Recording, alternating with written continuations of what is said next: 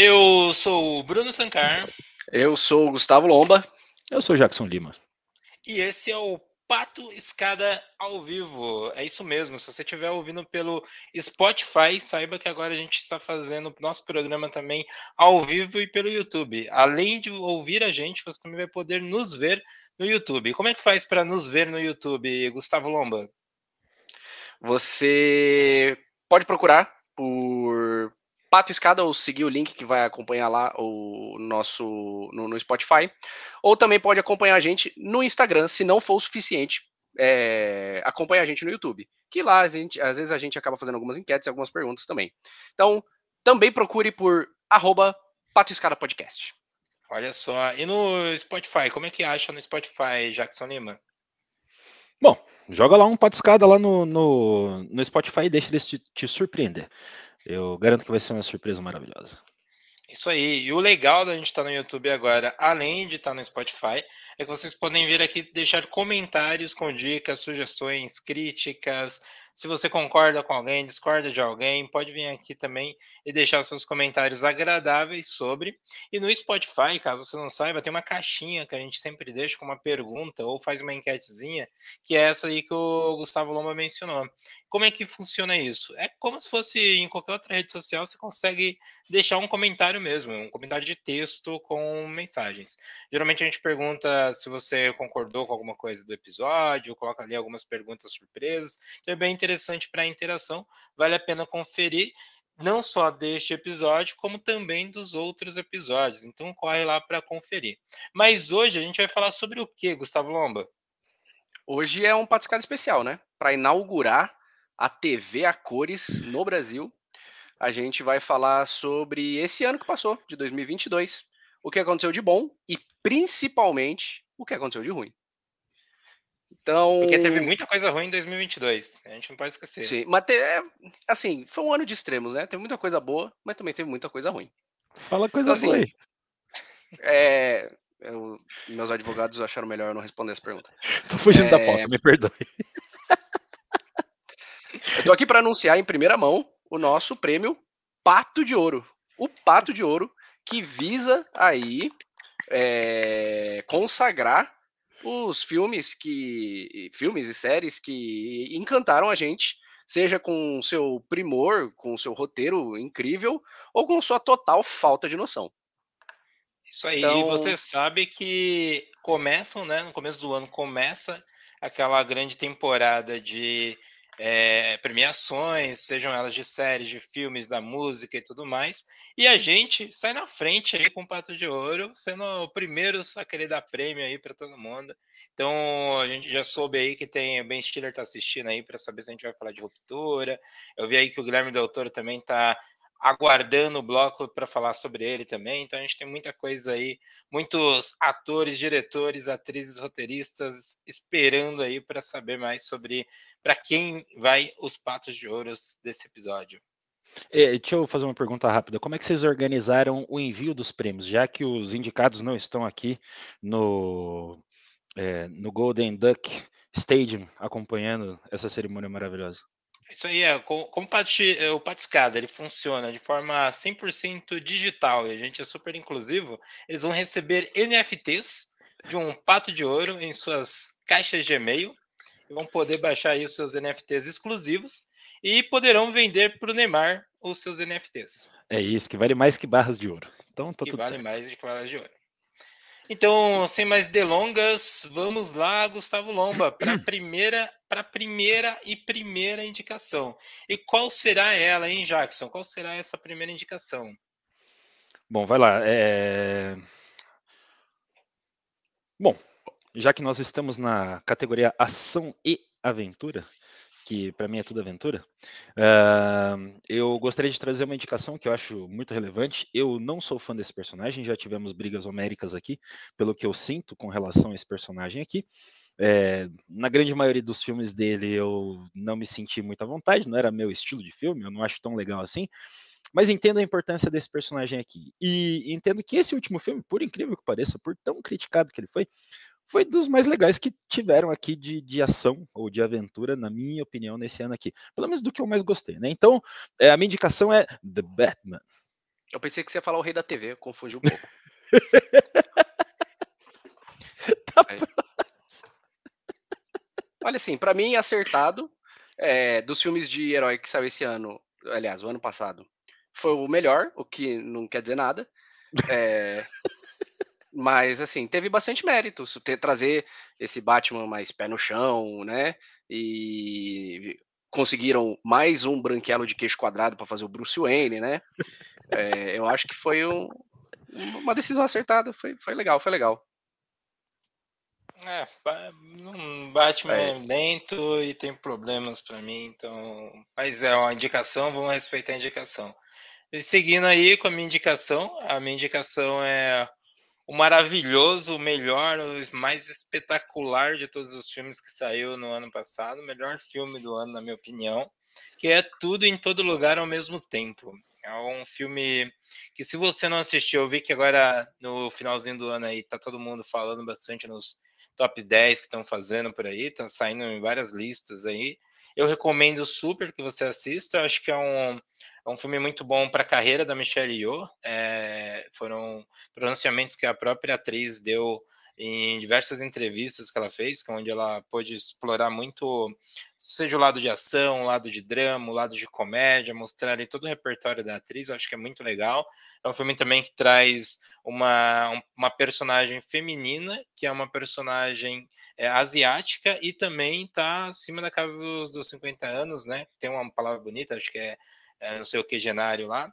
Então tá no. É, quando a pessoa é velha, esqueci o nome bonitinho. Segue, segue, segue. É uma atriz bem. velha. então eu comecei tão bem, né, falando. Tô desmoronando é, tão rápido, né? Desmoronando tão rápido. Então, é, acho que é um filme muito bacana, tem muita coisa interessante nesse filme e a minha indicação por parte de ouro. É, olha, eu assim, demorei para assistir, confesso, né? Mas dei o meu jeitinho de assistir tudo em todo lugar ao mesmo tempo. É um excelente filme, realmente.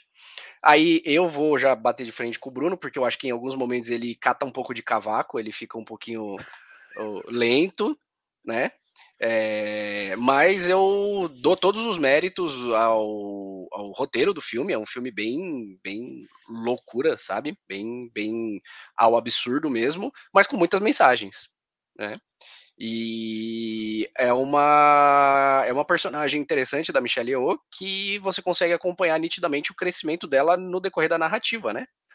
Ela tinha uma mentalidade, né, um, um certo, um, certo, um certo jeito de ser no começo do filme e bem nitidamente ela vai é, sendo transformada pela aventura pela qual ela passa. Muito interessante. Bonito, bonito Muito interessante. E agora a gente um comentário rápido, Bruno. É que vocês, como são muito técnicos, muito é, estudados, inteligentes, de, de berço, né? Pessoas de berço, é, às vezes o grande público que nos assiste não sabe quem é a Michelle. Então, olha a intimidade, né? A Michelle. É, mas é só para contextualizar, ela é atriz do O Tigre e o Dragão, e também do Shang-Chi, e também de muitos outros filmes. Mas para quem não estava sabendo quem que era ela, ela. E assim, filme lento, né? Lento, lento de verdade, para mim é do Alexander Sokurov, né? Aqueles filmes são lentos de verdade, são duas horas de tortura. Esse daqui é um, um, um momentinho ali de, de, né, de, de coisa leve e tal, então acho que tá, acho que tá tudo bem. Enfim, esse era o meu comentário rápido sobre o, o filme. Eu quero fazer um comentário em cima do comentário do, do, Jackson, porque ele mencionou muito bem o Tigre e o Dragão, que é uma da é um clássico aí, até mesmo dentro dos padrões do cinema chinês, né? É, e que ela faz uma, ela tem uma performance incrível, a melhor luta daquele filme é dela, né? Com a com a outra menininha lá quando ela a, quando ela consegue o destino verdejante, a espada mágica lá. É a melhor luta dessas duas. E ela foi cruelmente escanteada na continuação da Netflix, que é o Tigre e o Dragão 2, a Espada do Destino, porque arranjaram outra pessoa para colocar de protagonista. Eu achei uma decisão horrível e por isso eu não gosto da continuação. É isso. Crítica é isso. social aqui. É, eu nem sabia que tinha continuação. Pra você ver. Eu também não. Honestamente, eu não fazia ideia. Eu não fazia ideia. É, o original realmente é, é um é, filme é. maravilhoso, muito bom. Bom, a gente tem agora a grande missão de, entre os nossos três indicados, definir aquele que foi o eleito, né? Mas a gente Eu- só anunciou dois. Mas, não. isso que eu ia falar. tá faltando um, né? Você esnobou meu filme, Bruno. Tô tentando fazer outro em todo lugar, eu não tenho ganhar logo. É, mas não vai.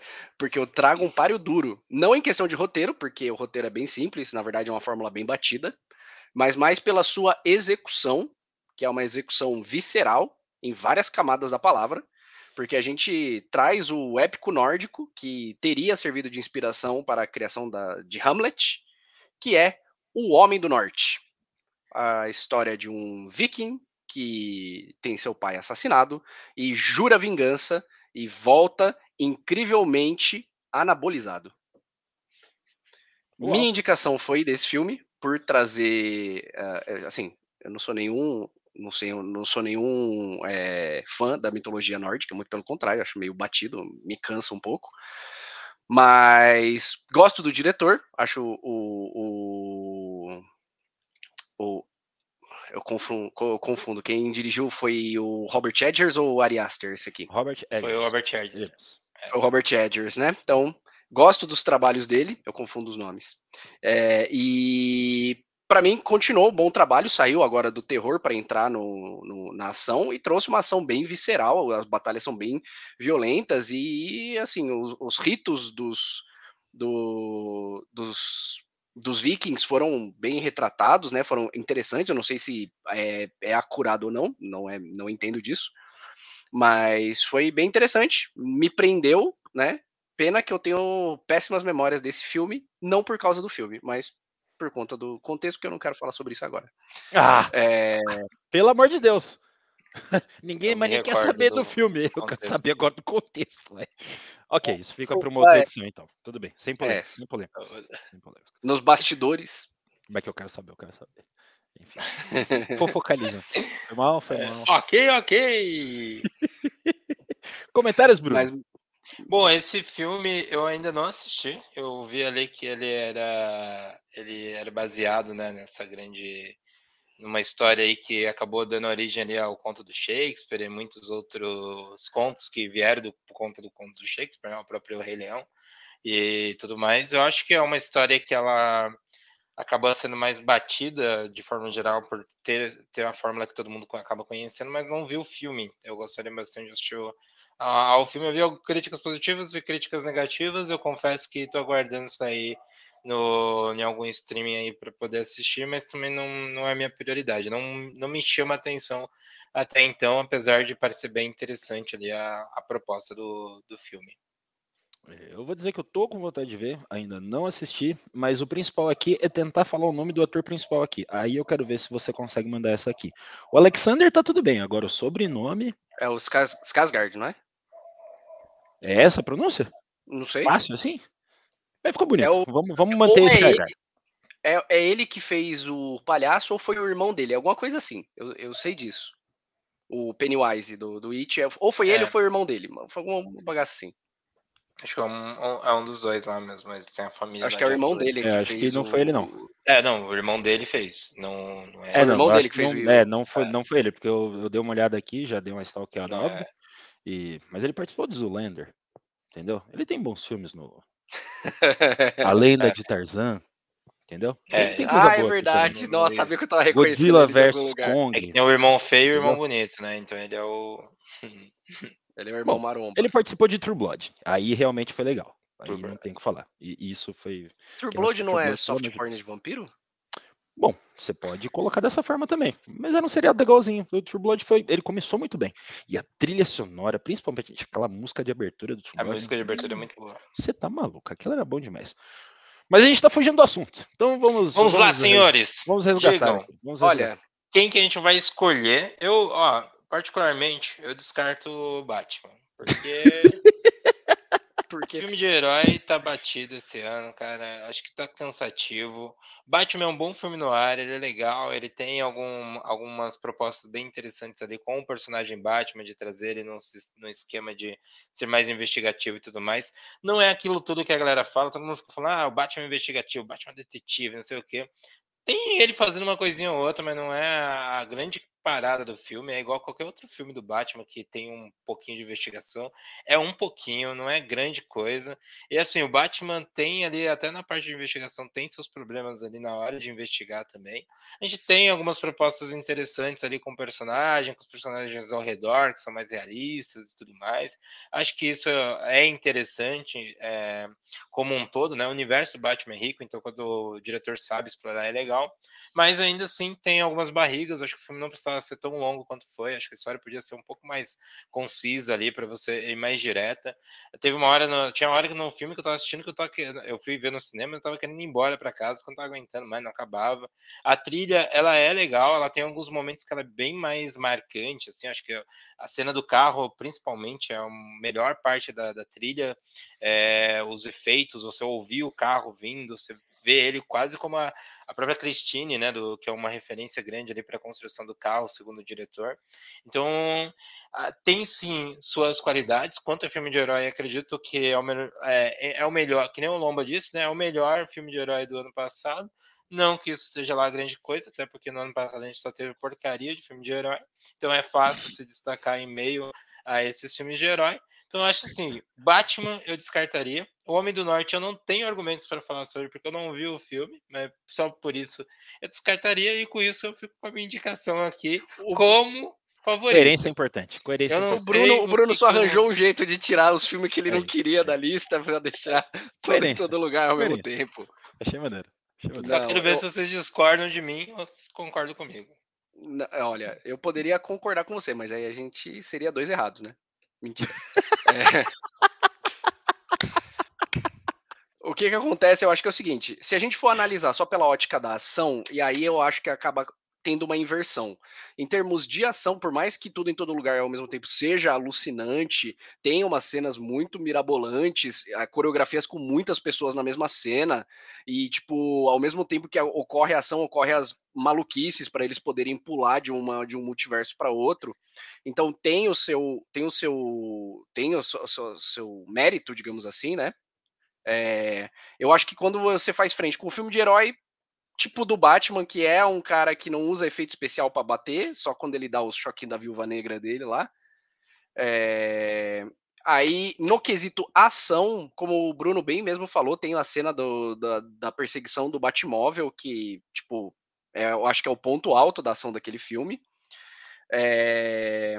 Então, no quesito ação, tudo em todo lugar ao mesmo tempo, para mim fica em último. The Batman no meio e o Homem do Norte, porque é guerra e sangue, tripas e tudo mais, aí ele acaba ficando no topo. Mas se a gente está olhando o conjunto, aí eu só consigo descartar Batman, porque, como eu falei, o Homem do Norte ele não é brilhante, mas o que ele faz, ele faz bem feito. E tudo em todo lugar ao mesmo tempo é uma ideia é, que não, tá, não vinha sendo bem trabalhada no ano, que é a ideia do multiverso, e é, ideia, e é trabalhada de uma ideia de uma forma genial. Né? Então acho que tudo depende de qual é a ótica. Como a gente está analisando melhor ação, eu ficaria com o Homem do Norte. Bonito. E ele reversou o, a indicação dele. Muito bonito também. A coerência é importante nesses momentos. Eu, que sou um democrata, que sou um cara que é, consegue abrir mão das coisas, estou aqui desprendido das coisas e também não sou fã do Batman. Tem esse detalhe aí também. É, eu consigo abrir mão com, com facilidade do Batman. Realmente concordo que não é o filme mais legal que eu já assisti, mas assim, por uma porção de entretenimento, me parece que ele entrega o que, o que você está querendo ali. Vai ser divertidinho, você vai ver um pouquinho de ação, vai ter o Batmóvel, que normalmente é divertido de ver, vai ter um cara com uma roupinha preta lá com, com um jeitinho meio estranho, mas que você vai dar umas risadas também vai achar legal, né? Ele brigando no meio da rua. Enfim, ele entrega o que ele tinha te prometido, né? Nada mais, nada menos. Mas eu abro mão do Batman é, e fico pensando que, como é ação, e ação na minha cabeça normalmente é pancadaria, é vamos para cima, é aquele vucu vucu maneira assim. Me parece que o Homem do Norte pode ser uma uma boa opção, mesmo porque eu gosto bastante, ao contrário do Loma, eu gosto bastante, não quer dizer que eu estude ou que eu saiba os nomes, não sei o que, minha base é Cavaleiros do Zodíaco, para saber ali as constelações, para saber, entendeu? Então, assim, não foi muito longe do que isso, e as séries da Netflix que me ensinaram o resto das coisas, tipo, Bárbaros, tipo, né, essas coisas, se bem que Bárbaros é mais dos alemão e não do, mas enfim, tá tudo naquela, naquela onda lá dos caras pintados meio estranho lá que chamavam de bárbaro, né? Regiões diferentes, mas tá bom. É, então eu acho que Homem do Norte pode ser um, um filme mais perto do que eu gostaria de assistir naturalmente. Não quer dizer que eu não, não gostaria, né, não curtiria o outro, mas pelo estilão do Jack. Vamos de The Northman. Então, acredito, acredito que, que faça sentido ali a colocação do Gustavo Lomba sobre ser um filme mais porradeiro e que faria sentido ser um, um filme de ação ali para indicação. Então, acho que vale mandar o nosso NFT de Pato de Ouro para os diretores de O Homem do Norte ali. Então, você pode assistir O Homem do Norte onde, Gustavo Lomba? Você sabe onde tem disponível esse filme que você trouxe aí para indicar para os nossos telespectadores? Você acha que eu vim despreparado? É claro que eu vim, eu não sei onde tá. É... e no Apple TV para alugar e no Amazon Prime também. Aí, Muito obrigado, Jackson Lima, que traz informação. E eu também trago uma informação, a gente vai para nossa próxima categoria, que é animação. Ok, essa vai, essa vai dar treta. E eu só queria falar que entregar o NFT para o Homem do Norte vai ser fácil, porque a gente já sabe onde é para entregar. É para entregar no Norte. É no Norte. Já sabemos. O Homem do Norte seria o Papai Noel? Caramba! Isso ia ser style, hein? Imagina o Papai... Nossa! Por que, que não fizeram um filme desse ainda? Ação, ah, tem, Noel, tem aquele com... Tem o... A roupa ficar vermelha de sangue. Pô, ia ser genial, velho. Noite Infeliz, o nome do filme. É Noite Infeliz, com, com o, o rapaz lá do Stranger Things. Ah, tá. Eu ia chutar Ben Affleck, mas enfim. Ah, a temática não, senão... parecia boa o suficiente para ele participar. Não, se fosse o Ben Affleck, valia Oscar, essas coisas. Uma framboesa, enfim. É, enfim, para o para a animação teremos problemas, porque cada um escolheu um aqui que eu acho que não vai arredar o pé, né? Agora, agora Mi... tem, tem um Minha indicação de animação esse ano é simplesmente a coisa mais linda já feita em stop motion, que já é uma arte linda por si só. É estou falando, estou falando nada mais nada menos do que Pinóquio do Del Toro. Um filme. Guilherme Del Toro, para deixar bem claro, que é do é, Guilherme Del Toro. o Bruno já. Mas é verdade, é um, um filme é, emocionante. Eu, eu, sinceramente, eu comecei assistindo, eu falei, ah, talvez nem seja tão emocionante assim. Eu terminei chorando copiosamente. É... Mas tem, tem, sua, tem sua mensagem, tem sua crítica social foda, né? Porque, afinal, mudaram de lugar na linha do tempo, né? Pinóquio tá na, na Alemanha fascista agora. Uhum, Alemanha não, Itália. Perdão. Itália. É mania, uhum, mania de Itália. completar fra... é corretor, né? É, na Itália fascista, né? É, então já dá uma, uma roupagem nova para a história do Pinóquio, né? E tem padrão Del Toro, né? Na hora que você vê o primeiro, a primeira criatura sobrenatural, você olha, hum, Del, Del Toro. Toro. Uhum é, é autoral, Del Toro. Mas, Jackson, o que, que você trouxe para nós de animação esse ano? É, bom, eu trouxe. Deixa eu fazer um comentário rápido. Eu, eu concordo que o Pinóquio foi, foi é, é, esteticamente bonito, tá? Eu, eu, não trouxe o Pinóquio, este Pinóquio, é, por outros motivos. Assim, eu não acho que a historinha ficou tão legal do, do jeitinho que eu queria, entendeu? Eu quero assistir um negócio com meu filho, pô. Aquilo ali não dá pra assistir com a criança. Desgraça de filme. Pô, não dá, não dá, velho, não dá. Entendeu? Se for pra assistir um Pinóquio, você pega o Pinóquio antigão lá, aí a criança vai que vai. Eu tentei colocar o outro lá do, do, do Tom Hanks, também não deu certo. Então, assim, vamos de Pinóquio clássico mesmo e tá tudo bom. Mas, enfim, é, com esse comentário rápido à parte, e eu sou maluco por animação, principalmente animação de, de massinha, né? Eu acho que é, o, é, é, a forma mais legal, mais interessante de arte que existe no mundo. E eu tô falando muito sério. Para mim é o mais legal de todos. E para mim, o Ovelha Choné é o principal de todos. Ele é o mais legal de tudo que já foi feito na história da animação como assim. Mas eu gosto de muita coisa com animação de massinha. Aqui a Ovelha Choné é realmente muito bem feita. Com esse parênteses feito, é maneiro Pinóquio, mas não, eu vou de Lightyear. E por que Lightyear? Que eu já sei que vai causar polêmica aqui. Porque ele foi legal de assistir com a criança. Foi gostoso de assistir, foi um momento gostoso com meu filho ali. Eu parei para assistir. Bom, eu não pararia para assistir o Lightyear sozinho. Esse é o primeiro ponto. Eu, eu não sou fã assim de, de, de Toy Story. Esse é o, é o primeiro ponto. Quantos filmes do Toy Story você assistiu? Se eu assisti um ou dois, foi muito. E assim, eu nem sei qual que eu assisti. O primeiro e mais algum, tanto faz.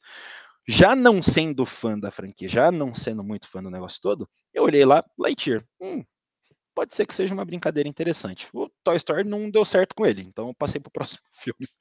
E quando chegou no Lightyear foi maravilhoso. Teve uma historinha que foi gostosinha de ver, tinha uma ação ali interessante, é, tinha uns momentos mais emocionantes, mais animados, mais não sei o quê. Então, assim, pela estética, é, é filme da Disney, é, sei lá, da. É, é Pixar. É, perdão. É, é, é, Disney, mas enfim, é, né?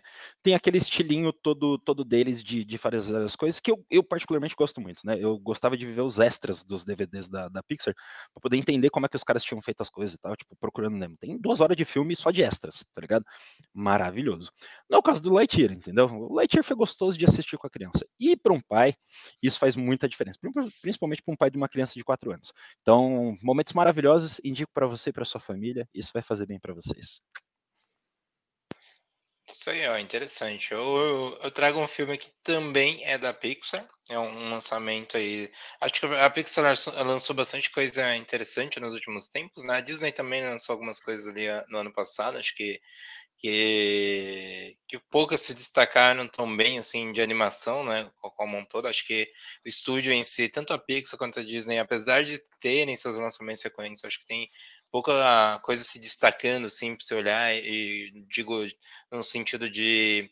É, a, a, não falamos do Bruno lá, que é o filme do Encanto, né, que todo que ficou bem é, conhecido. A gente tem o o Divertidamente, que teve um grande destaque também quando saiu. Então, filmes assim, Disney Pixar que tem um destaque maior. Acho que tem alguns filmes que saem, tem um, um burburinho ali, uma galera assiste e depois dá uma esfriada, né? É, o Lightyear é um desses, eu acho que na época que ela saiu, tiveram seria algumas coisas que a galera falou bem, falou mal e tudo mais. O Red também é um outro filme, que é o filme que eu trago aqui, que é Red Crescer é uma Fera. É um filme da, da Pixar. E ele também foi um filme que eu vi bastante burburinho, tanto do lado positivo, lado negativo. Tiveram pessoas que, que gostaram, pessoas que não gostaram. O que eu gostei bastante do filme é que ele me prendeu a um lado da Pixar que costuma me chamar bastante atenção, né? Que são aquelas animações que é, elas trazem uma mensagem ali por trás a, através das suas alegorias, né? Então você tem a personagem principal que ao se manifestar ansiedade, a, a, outras emoções que ela tem, que são emoções muito fortes ali, ela se transforma no, no monstro. Isso faz um paralelo com várias outras coisas que uma, uma adolescente, né, uma menina adolescente, passa nesse período da, da idade, né? É, seja com hormônios, seja com todas as mudanças corporais que ela tem, e ainda assim traz um grande paralelo ali com a mãe da, dela, né, da personagem principal, e com a avó. E é bem legal porque traz ali gerações diferentes de, de mulheres, mulheres orientais, né? O que é bem bacana também, porque ah, eu vi um. Eu gosto, assim como o Jack, de ver os documentários, comentários tudo mais, e acho que o melhor streaming que faz isso hoje é a Disney, que traz bastante extra, bastante documentário, todos os é, make-offs e tudo mais de todas as produções, seja Star Wars, Marvel, Pixar, tem tudo no, no Disney, eu assisto muito isso, assim, acho que a minha esposa vive falando, ah, põe um desses documentários que você gosta de assistir, porque ela já até acostumou, assim, que realmente eu consumo bastante esse tipo de, de conteúdo de extras, né, e, e a diretora, ela fala bastante sobre essa experiência de dirigir um filme, né, antes ela tinha dirigido um, um curta da, da Pixar, que é um dos insiders que eles fazem para descobrir novos talentos dentro do estúdio. Se eu não me engano, foi o Bal. Se não foi o Bal, foi um outro assim do, do, do gênero. E ela falou bastante sobre é, como ela queria trazer um pouco ali das questões pessoais dela, das questões do, da própria cultura na qual ela nasceu, né? Se não me engano, a diretora, ela, apesar de ser descendente de, de asiáticos, ela nasceu no Canadá, e aí ela traz bastante esses paralelos ali com a, é, o que você traz de cultura de fora, que às vezes você nem viveu aquela cultura, né? Ela vem dos seus pais, é, e você cresce ali no, numa outra cultura e ainda tem que lidar com todas as questões que estão se passando na sua cabeça cabeça. E eu acho que o, o filme traz muito bem isso, né? Ele expõe muito bem todas essa, essas qualidades. Eu gostei de assistir o filme, confesso que, que eu me encantei bastante ali. A minha esposa também assistiu comigo, ela curtiu bastante. Eu acredito que seja uma animação ótima também para assistir com, com as crianças. Eu gosto dessas animações da, da Pixar que, que traz esses temas, porque são aqueles temas que pô, você vai ter que tratar com seus filhos em algum momento, né? Vai ter que tratar com as crianças em algum momento. Se você conseguir fazer bem isso com alegorias, de uma forma fofinha, o filme é todo fofinho, assim, desde a criatura aos personagens que traz ali, ele é, ele é muito bonitinho, sabe? Então acho que é um filme que ele chama pela atenção e qualquer pessoa que vai ali acompanhar a criança para assistir junto vai se prender também pela história e pela qualidade que a Pixar costuma fazer esse tipo de, de produção, né? Pô, já desisti do um, meu desenho já. Acabou. É isso. um tô, detalhe tô adicional aí, é, se eu não me engano, inclusive, a boy band, que a menina é fã no, nesse, nesse Red, acho que a Disney tá investindo num, num, uns clipezinhos, não é? Não saiu agora um, um, Sim, tem alguns materiais da... extras que, ele, que eles fizeram. Se não me engano, eles fizeram esse clipe que você está mencionando. E aí, no próprio filme, no finalzinho, nos créditos, tem algumas coisas. Talvez na Disney já tenha algumas outras coisas de extras, mas é, a Pixar vem brincando mais com essas coisas, né? Tipo, é, não só nas expansões de seus universos que elas criam para os filmes, mas como os conteúdos extras ali das próprias animações que você pode assistir depois, né? Seja no, numa pegada mais viral para tocar na internet. É, é, por exemplo, final do ano eles lançaram uh, um musical que foi da, do Encanto, né? É, então foi no Hollywood Bowl, se não me engano. E aí eles têm esse. É, é, esse show ele tá no Disney Plus para assistir e ela pegou algumas músicas ali, alguns trechos das apresentações, colocou no YouTube e tudo mais. Então tem-se essa expansão ali como uma prática de divulgação dos materiais pela Disney. Né? Uhum. Comentário rápido, comentário rápido. A Domeshi, que é a a diretora, eu não faço ideia se essa é a pronúncia do nome dela, me perdoem se eu estiver errado. Ela nasceu na China, mas a cidadania dela realmente é canadense. E ela ganhou o Oscar, né, em 2019. É, Isso. Não só fez o, o Ball, mas ela foi a, a ganhadora do Oscar de melhor animação em curta-metragem. Então, só para complementar essa informação suculenta que o Bruno trouxe. Olha, acho que em cima de tudo isso, acho que a gente já pode escolher o, o Red, né? O, o, Jackson já falou que abriu mão. E eu abro mão do Pinóquio justamente por conta do argumento do, do, do, do Jackson, que é, é Del Toro, e Del Toro não é pra família toda. Del Toro é Del Toro. É. Né? Você vai falar assim, nossa, eu tenho um filho de quatro anos, eu vou colocar Labirinto Já. do Fauno para ele assistir. Uhum, tá a criança não dorme mais. É, então eu acho que assim, realmente é, é, realmente é, é, que assim, é que é um estilo que eu aprendi a gostar muito, que é, tem essa autoralidade, né? Até se uhum. pegar os filmes mais distantes do Del Toro, você pega tipo Hellboy 2, que é um bagulho nada a ver, mas você bate o olho quando o Hellboy vai encontrar a morte, você olha pra morte e fala, hum, Del Toro.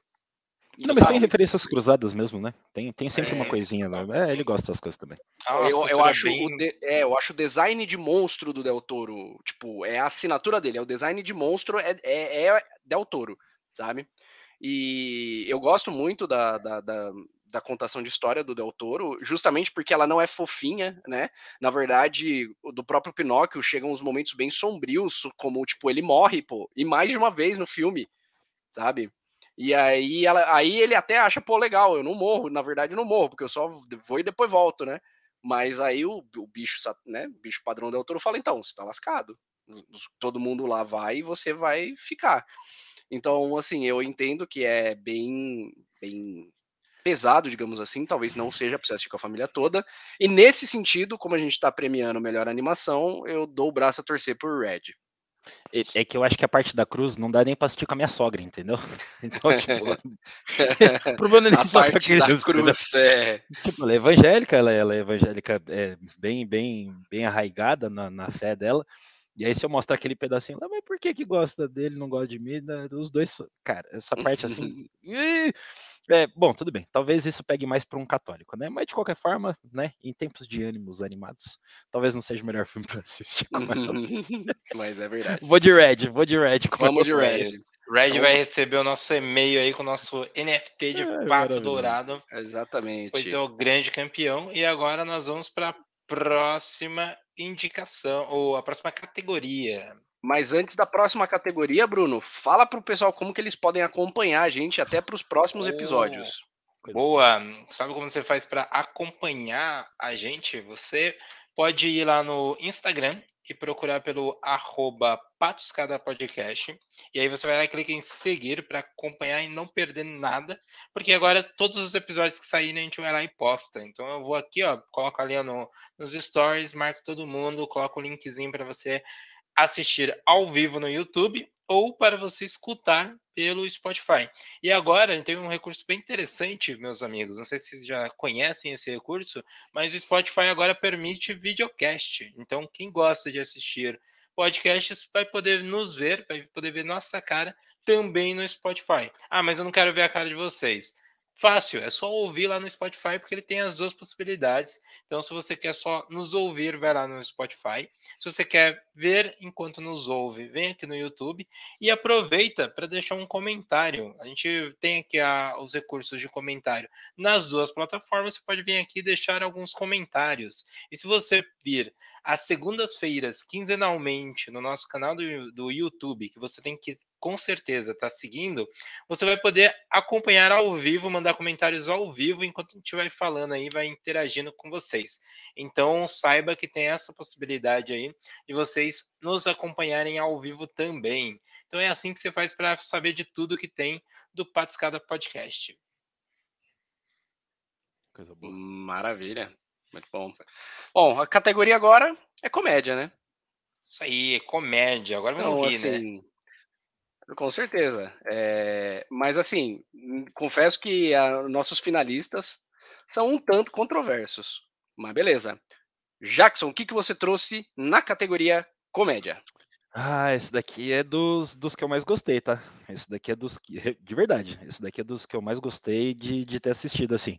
Comédia gostosa de assistir, é, com música, e, cara, eu sou doido por música, então fez muito sentido. Eu gosto muito de metal, fui muito metaleirinho na adolescência, e essa vibe aqui do, do filme dá muito esse, esse lance de, de cara, como você, metaleirinho, e os metaleirinhos que assistiram esse negócio aqui se sentiram todos do mesmo jeito. É, se você teve uma bandinha, tocou uns negócios, e você queria participar de, é, de concurso de banda, de festivalzinho, de não sei o que, cara, isso daqui representa muito, assim. E é, é interessante como eles falam sobre os excluídos, né? E como eles acharam um jeito de, de se colocarem socialmente também com, com relação a, a, esse contexto escolar e tudo mais. É, tem um bem doidão, bem metaleirão. Tem um outro que é mais comedido, mais nerdzinho na dele. E eles encontram uma terceira pessoa para poder entrar na banda que não tem nada a ver com o universo deles, né? E, pô, parece que era a pecinha que faltava mesmo. E quando encaixa, encaixa legal mesmo. É, eles fizeram de, um, de uma maneira que quem gosta de metal ia se sentir é, meio que contemplado com o que estava rolando ali, entendeu? O, o metal, para quem não gosta do negócio, né, rapidamente, o metal tem uma ligação meio básica, meio né, intrínseca ali com música clássica. E aí eles trazem uma violoncelista para poder participar da, da banda, né? Enfim, é muito legal a forma como eles levam a história é muito bacana. Obviamente ia ter o, o jeito brucutu do metaleiro com a menininha lá, que inicialmente aparece como uma mulher frágil no, na história, mas depois acaba se colocando. Pô, puta filme, puta filme, na moral. É, é muito legal assistir. Você não vai perder seu tempo assistindo o, o, filme. Mas o mais legal, e é essa parte que eu queria é, deixar registrada para os senhores para influenciar o voto de vocês, é que essa comédia ela foi inspirada nas experiências musicais adolescentes do roteirista e produtor de Wise. Então, é, tiveram outras, outras coisas aqui que eu achei interessante e tal, mas isso é muito legal, porque, tipo, essa mesma coisa do você metaleirinho adolescente se sentiria assim, o, o próprio produtor também se sentia assim e conseguiu colocar isso de uma maneira bem, bem bacana. E um dos, dos atores do filme, né, é, que também é guitarrista, o Adrian Greensmith, ele, ele interpreta o Hunter nesse filme, né? Ele disse que assistiu o Escola do Rock como parte da preparação para o filme, tá ligado? Então, tipo, tudo complementa assim para ser muito legal. Aí você já pensa no Jack Black, aí você já pensa no Tenacious D, aí você já pensa no Dave Grohl de capeta. Você, cara, é maravilhoso, é maravilhoso. Assiste esse filme. É isso. Ah, eu quero só complementar falando que realmente esse link da, da música clássica com o metal, né? Eu que não só fui um metaleirinho adolescente, como sou um metaleirinho velho amargurado, é, Eu, eu realmente, é verdade. Você pega álbuns como, por exemplo, Metallica com a Orquestra, Orquestra Sinfônica de São Francisco, que é tipo é um dos melhores álbuns do Metallica. Ou você pega a união mais improvável de todas. Você pega Sepultura e Luciano Pavarotti cantando Roots, Bloody Roots. Então, tipo, realmente é, é, é algo que está bem, bem amarrado aí, né? É, é, é verdade. É, Muito interessante. O Jack trouxe um bom é... É, candidato aí para a competição. É, uh, é um ótimo filme, realmente. Eu assisti. É um daqueles filmes que você coloca na Netflix que você vai ali, sabe? Tipo, ah, vamos ver, né? Mais um desses filmes genéricos da Netflix. E aí, quando você se pega ali gostando e torcendo pelos personagens, né? Tem diversas cenas ali é onde você tem ah, coisas acontecendo contra esses personagens, e aí você vê um, eles precisando se ajudar, precisando lidar com, com as diferentes características deles ali, e você, você pega torcendo com eles, ah, sabe? A, a parte das músicas é, é maravilhosa, né? Você poder ali tocar e conhecer as referências, reconhecer o, os gostos ali deles e tudo mais. Então é bem, bem legal. E a, a parte do show ali, que é o para onde o filme se move, né? A grande trama se move ali para o show da banda, é, é muito legal. Você tem uma grande. É, não vou dar spoilers ali, mas você tem um, aquele momento que você fica animado ali, que você quer bater cabelo, você quer é, se divertir ali, curtir um, um, bom rock. Então é um candidato ali que eu tô tenho, eu já estou inclinado a mudar de, de, ideia, mas antes vou trazer o meu aqui, que é o peso do talento. O peso do talento, senhoras e senhores, é um filme que está disponível no Prime Video. Então, é, se você ainda não assistiu, corre lá assistir. Por quê? É um filme de Nicolas Cage interpretando Nicolas Cage. E o melhor é que o nome, eu gosto mais do nome desse filme original, em inglês, que traduzindo diretamente do inglês é como se chamaria O Insuportável Peso do Talento. Esse filme, ele tem a premissa incrível, onde ele traz ali um, um ricaço da Europa ali, que tem ali um, um passado, é, talvez um passado ligado ao universo do crime, e ele é super fã do Nicolas Cage. E aí ele traz o Nicolas Cage, ele fala assim, ó, vou, vou, eu te pago um milhão para você vir aqui na minha festa de aniversário, porque eu, o cara ama o Nicolas Cage e gostaria de conhecer ele. E aí essa é a premissa do, do filme. E o mais legal é que essa premissa é baseada num meme que é o meme de que o Nicolas Cage aceita fazer qualquer filme que pague um milhão de dólares. Então, baseado nisso, os caras zoaram para pôr o Nicolas Cage aceitando uh, animar uma festa por um milhão de dólares. E aí, dentro disso, você vai fazer vários paralelos com a carreira do Nicolas Cage, onde vai mostrar é, personagens icônicos, vai mostrar o, esses outros memes da, da, da faceta do, do, do, Nicolas Cage. Então, você tem cenas que ficaram famosas de filmes dele, como ele é, recitando o, o alfabeto, né? A, B, C, D, A. E, e, você vai ter todas essas características, ó, cenas onde ele tinha que fingir estar interagindo com abelhas que estavam picando sua cara. Você teve ali grandes referenciazinhas a essa icônica carreira desse ator maravilhoso. E é um filme que ele tem uma importância muito grande para a carreira do Nicolas Cage, porque ele é um filme que ele é, traz ele de volta para os filmes com grande orçamento, para os filmes bem é, escritos, bem dirigidos, né? Quem acompanha o Nicolas Cage sabe que nos últimos anos ele estava aceitando qualquer quantia que pagassem para ele para fazer os filmes, porque ele estava cheio de dívidas, dívidas essas que estavam ligadas muito a problemas com, de saúde da, da mãe dele, problemas que ele teve por, por jogo, por comprar é, coisas desenfreadamente. Tem piadas sobre isso no próprio filme. Tem uma hora que ele vê uma estátua dele mesmo, que esse fã dele tem, e aí ele vira pro, pro fã dele, que é o ator que vai fazer The Last of Us, que é o Mandalorian. Agora é esqueci o nome dele. Pedro Pascal. Pedro Pascoal.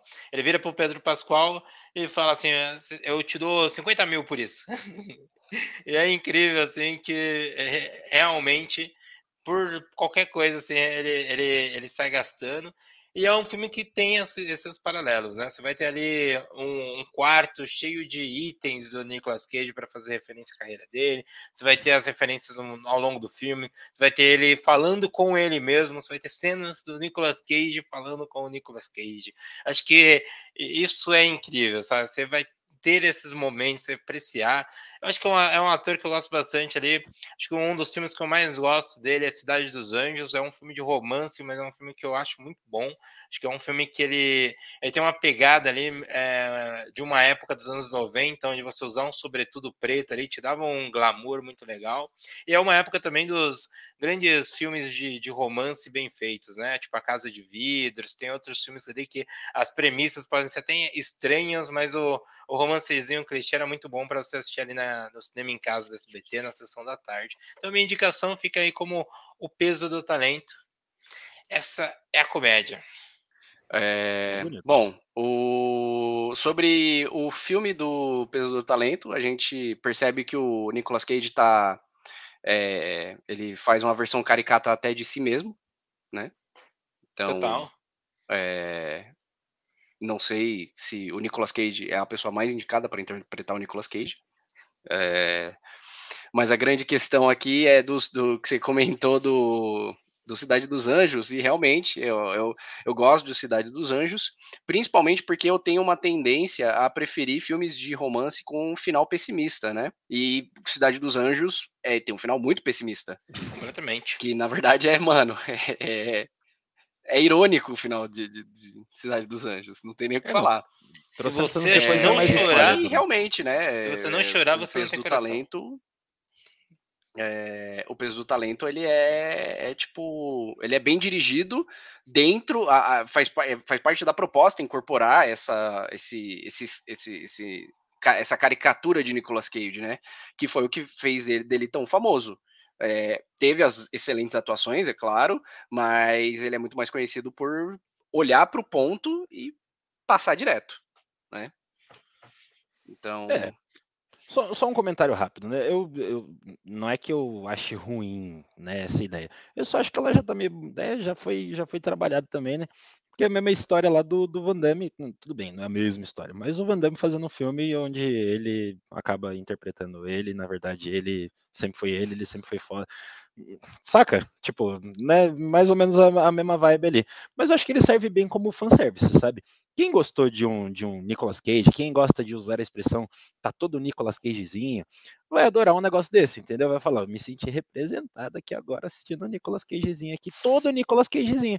Então, é, essa parte é legal, mas eu continuo como eu falo. Bom, eu falei que essa era uma, era uma categoria controversa, e a minha indicação é extremamente controversa. Minha indicação é para o filme Aterrorizante 2, porque não há força terrena que me faça encarar aquilo como terror. É... Para aqueles que não sabem, na verdade não tem nem como, porque Aterrorizante 2 ficou bem popzinho, porque quando saiu no cinema existia aquelas histórias que as pessoas assistiram o filme e começaram a passar mal, desmaiaram e, e, e tudo mais. É... Só que é o seguinte, é... Eu acho muito mais estratégia de marketing isso. O próprio diretor já comentou que foi uma estratégia de marketing é, muito, muito boa fazer essa visceralidade vazar e ter gente que, não sei, aí eu não ponho a mão no fogo de realmente teve gente que passou mal e desmaiou, mas acabou alavancando o filme, né? É um filme feito em financiamento coletivo, teve aproximadamente 250 mil dólares para sua execução, então não tem nenhum ator conhecido, e o diretor e roteirista, ele é, ele é conhecido por trabalhar com maquiagem prática de terror, né? É, e aí o que acontece? A história é de um palhaço que volta e começa a matar todo mundo. É isso, não, não tem história. Real, não tem. É uma desculpa para ele sair da morte A para morte B, para morte C, para morte D. E acabou. Tem continuação, então, é. né? Tem pano pra manga aí. Tem, tem, já. O diretor já confirmou a Terrorizante 3. Eu assisti os dois numa tacada só, assisti um, depois o outro. E assim, é, se você já é um pouquinho mais calejado de filme de terror, você sabe que aquela história de passar mal ali começa a cair um pouco por terra. tem o seu mérito, justamente por não ter feito é, no computador, são bonecos, são maquiagens, e nesse ponto a gente tem que dar o braço a torcer. O cara foi muito bom nisso aqui. Tem cenas que, tipo, e a câmera ela enquadra nitidamente cenas de esfaqueamento, de mutilação, de, de golpes de martelo, de serra, sabe?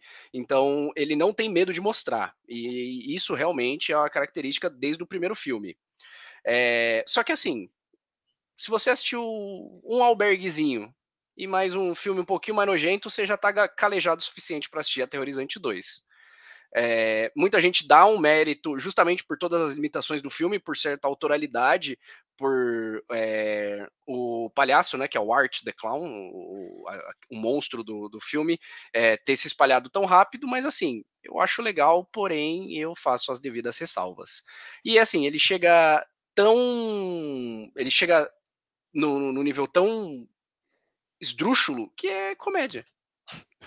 Não tem que falar. É, comédia. É. Puta argumento, puta argumento. Deixa, deixa eu só fazer um, o, o parênteses do, que, do porquê eu fiz assim, né? Que eu discordei de você.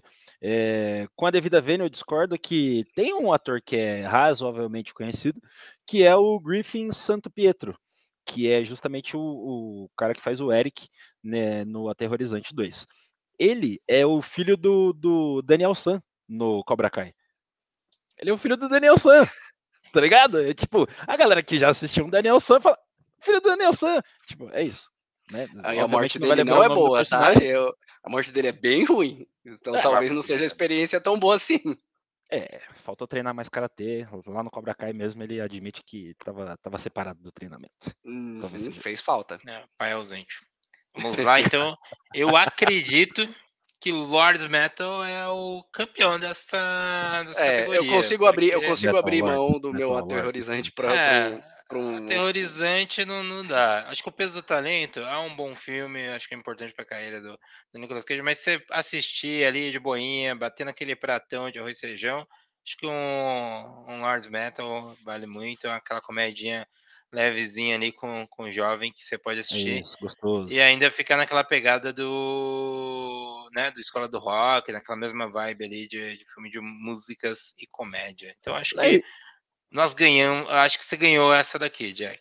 Ei, quem já sofreu bullying na escola nessa mesma época aí, provavelmente se sentiu acarinhado. A sua criança interior, ela foi acarinhada com essa belezinha de filme aí. Parabéns, Metal Lords. Vamos, vamos fazer um som. Olha só, Evelyn Souza, ela está ao vivo. Isso aí, quem, quem diria, assiste, hein? Quem assiste quem diria? o nosso podcast ao vivo tem os comentários fixados aqui, vocês sabiam disso? o grande público está acompanhando, né? É, é tá melhor ficar posse, ó. É que na Metade verdade a nossa audiência está aqui hoje. É, a gente até omitiu os comentários. O Guilherme Del Toro já mandou dois e-mails, a gente tem que ler da...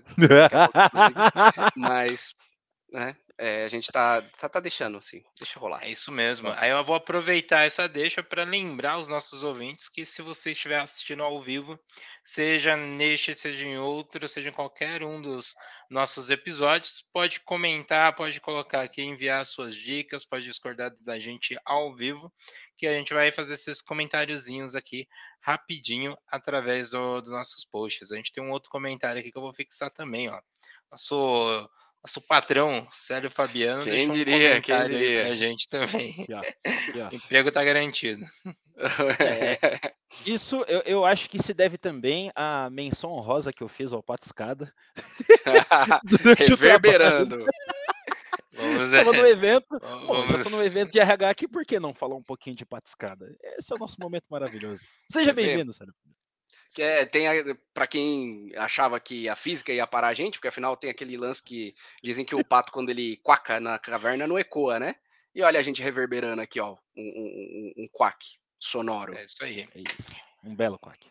Um belo quack. E agora nós vamos para nossa próxima categoria, senhores, que é uma categoria que eu vou ficar de fora. Um, um, um documentário, hein? É, a categoria de documentário é uma categoria delicada, né? Mas ainda assim tem muitos exemplares bons. E Jack, você quer tocar nossos corações com o seu documentário? Pô, esse daqui é para assim, é para machucar, entendeu? Se você é brasileiro, maior de 18 anos, não, pelo amor de Deus. É, se você é brasileiro gosta de futebol, provavelmente, e, e, tem essa faixa de idade aqui nos 30, qualquer coisa, um pouquinho menos, um pouquinho mais, provavelmente assistiu a Copa do, do Mundo de 2022 e a minha indicação é Brasil pentacampeão. Esse daqui foi, foi brabo, né? É, na verdade, chama Brasil 2002 os, os bastidores do Penta.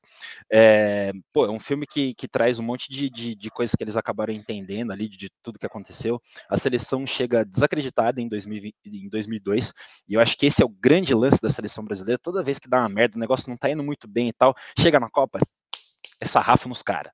Pode trazer que o caneca é nosso, entendeu? É, quando chega assim muito badalado, ah, é, é, provavelmente vai ser campeão, é favorito, não sei o quê, aí lascou, lascou. Sempre, sempre dá errado. A matemática não, não, não mente nessas horas. Mas enfim, é um filme muito bacana. O diretor é o Luiz Ara. Ele já tinha dirigido um outro filme, né, que foi o Para Sempre Chape, daquela história é, super triste da, da tragédia da, da Chapecoense e tudo mais mas ele, ele fez um trabalho muito bacana aqui. Quer dizer, eu acho que o filme todo é, é muito gostoso de assistir. De novo, se você gosta de, desse universo futebolístico e seleção brasileira, e, enfim, assistiu essa Copa e tudo mais, pô, é uma hora e meia mais ou menos que, que passa voando, assim, sabe? Tipo, é, tinha, é, tinha muita coisa de, de, de, de, sentimento ruim que tinha ficado por conta da Copa de 98, né? Principalmente com, o Ronaldo. Ele chegou muito criticado na Copa. Se hoje em dia ele é o, Ronaldo, grande empresário, que a galera, pô, a galera abre as portas, não importa onde ele vai. A galera vai abrir a porta pro cara. Pô, é o Ronaldo, cara. E isso no mundo inteiro, não é só aqui no Brasil, sabe? Papo reto, ele é um cara muito, muito bacana, muito relevante muito bacana nesse sentido daqui, tá? Eu também não acompanho a vida do cara e não tô aqui para defender ele, não é esse o ponto. Mas assim, no, no, no fute, no valendo, no jogando bola, pelo amor de Deus, irmão, ele tá, ele tá no panteão mesmo, entendeu? Ele tá ali no, no, no top dos top. Ele foi. E muito, cara, muito bom. Diz que ele foi o embaçado. Tipo, o Zidane, por exemplo. Quem que o Zidane fala que foi o brabo? O Ronaldo. E aí você pega um monte de cara que jogou com ele e fala, velho, ele era muito fora da curva. Então, assim, até para ver essas histórias e já sabendo de outras histórias que eu, é, que eu tinha escutado e acompanhado sobre a, a, Copa de 2002, sobre essa seleção especificamente, sobre o Ronaldo, que para mim é uma, é uma figura muito bacana, né? Eu, eu tenho ele ali no mesmo patamar do, do, do, do Romário, do, não do Pelé, né? Que, pô, Pelé, Pelé, Pelé né? Mas, é, assim, do, desses outros grandes caras, pô, ele, ele tá na frente de todo mundo ali, tá ligado? É, enfim, tem essa coisa também um pouquinho da, da, da, nostalgia e tudo mais, né? Porque, porra, foi a nossa última Copa, foi uma bela de uma Copa. É, aqueles dois gols na final foram coisa de maluco, entendeu? Rever aqueles lances ali, Rivaldo, a historinha do, do Rivaldo e do Ronaldo no, no, no vestiário antes de voltar para o segundo tempo, né? Tipo, ó, gente, a gente vai passar a bola pro Ronaldo e ele vai fazer o gol, né? O Filipão falando. E aí o, os jogadores, beleza, agora deixa a gente fazer uma reunião só a gente aqui. Aí sai todo mundo, aí o Rivaldo. Eu não vou passar a bola nem fudendo, eu vou chutar a bola pro gol. Mano, isso é maravilhoso. E no jogo isso acontece. Não é que, tipo, ele falou da boca para fora. Você pega um dos gols lá, ele tenta pegar. O Ronaldo rouba a bola, né? Ele tinha perdido a bola, rouba a bola de novo, entrega pro Rivaldo. Rivaldo vai passar para ele, que tá passando correndo, pro gol. Plau! O, o Oliver Kahn, ele acaba soltando a bola e o Ronaldo vai lá e faz. Então, assim, é, é, muito legal pegar todas essas historinhas e juntar num negócio só e lembrar que foi um momento muito bacana. Então, vai Brasil. É isso. E o Oliver Kahn, que é o goleiro badaladíssimo, né? Muito. Foi, ele foi chamado de melhor jogador da Copa. Se eu não me engano, melhor jogador da Copa. Mas tomou aqueles dois, né? Ele, ele, jogou muito bem, tá? Ele, ele foi muito bom realmente. É, aquela, não, mas é aquela história, né? Não é... tem que falar. Mas na final. Goleiro defende, mas não faz milagre, né? Tem, é. é aquela história. Na final foi, foi o fofômeno. Tô junto. É. Bom, minha, minha escolha é uma escolha musical, por incrível que pareça. Porque é um artista que eu gosto muito desde a minha adolescência que é o especialista em paródia, foi chamado de o rei das paródias, né? Que é o Weird Al Yankovic, que é um músico norte-americano que tem como maior característica fazer paródias de grandes músicas famosas, de Madonna, Michael Jackson, é, tipo várias várias músicas e também de tocar acordeon, que é um instrumento, né? Eu acho um instrumento muito interessante, mas é raro. E é, como eu não podia ele não podia perder essa, essa oportunidade, ele decidiu fazer uma paródia de documentário.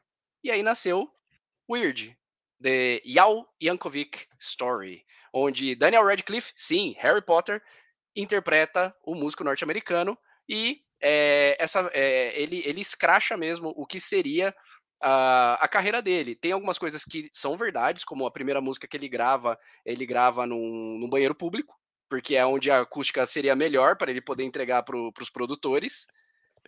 E só que ele também coloca muita mentirada. Ele coloca tipo que ele teria matado o Pablo Escobar, que o Pablo Escobar chamou ele para fazer aniversário. Ele é, é, muito fora da caixinha, muito fora da caixinha. Mas é proposital, é justamente. É, é, é, tipo ele falar: olha, se você deixa o artista contar a própria história dele, ele vai aumentar um ponto. Então, é o que ele faz praticamente o filme inteiro. Ele chega a falar que ele fez algumas músicas primeiro que o Michael Jackson e que o Michael Jackson copiou ele, na verdade.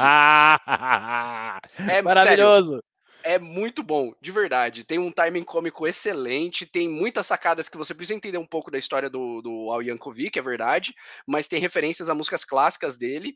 É, e assim, é, é, realmente é, foram duas horinhas ali. É um filme muito bizarro, mas tem no seu nível documental. No final do filme começa a mostrar é, a questão ali do, do que é o que é verdade, o que não é. Tem fotos dele criança, a criança que interpreta ele é igualzinho ele criança, inclusive. É, mas é, tá, tá aí, é um filme bem, bem, bem interessante aí e de um artista que eu gosto muito. Então minha escolha foi Weird. Eu só tenho um comentário para fazer sobre esse filme. É, o Al Yankovic não faz o Al Yankovic. Isso é hum, muito legal. É, o Al Yankovic faz... tá no filme e ele faz Ele tá no filme, mas ele não faz, Isso é exatamente. Bom, Isso é muito bom. Exatamente. Enfim, ele tá se vendo no filme, né? Isso é muito style, cara. É, e eu gosto que, assim, é, muita gente encara a paródia como, na verdade, uma ofensa, né? Inclusive, em algumas, em algumas entrevistas ele fala de, de músicos que não permitiram é, a paródia, porque as paródias dele são permitidas, ele tem muito orgulho de falar disso. No, acho que foi no Jimmy Fallon uma vez que ele falou que ele, o maior orgulho dele é saber que em algum lugar da casa dele tem um papel que fala que ele e o Michael Jackson escreveram uma música juntos. Porque foi a autorização do Michael Jackson para ele poder fazer as paródias da, da, da música dele, sabe? Então ele, ele sempre fez esse, essa, é, é, ele sempre teve esse cuidado, né, com, com as paródias dele, ou os outros tipos de música, ele também faz polka, né, ele, ele coloca tudo naquele, naquele ritmo de acordeão, ele fica misturando várias músicas em, em polcas e mistura tudo, realmente faz um negócio muito, muito bizarro, mas é, é uma personalidade, assim, excêntrica. Excêntrico. Eu gosto pra caramba. É isso, é isso, alto nível. Ah, muito legal. Eu não vi nenhum dos dois, eu não vi nem o comentário, nenhum dos dois documentários. Eu, eu até preciso depois. Um tem na Netflix, o outro tem onde? O outro é da Hulu, se eu não me engano. Do da Hulu, então provavelmente vai sair no Star Plus.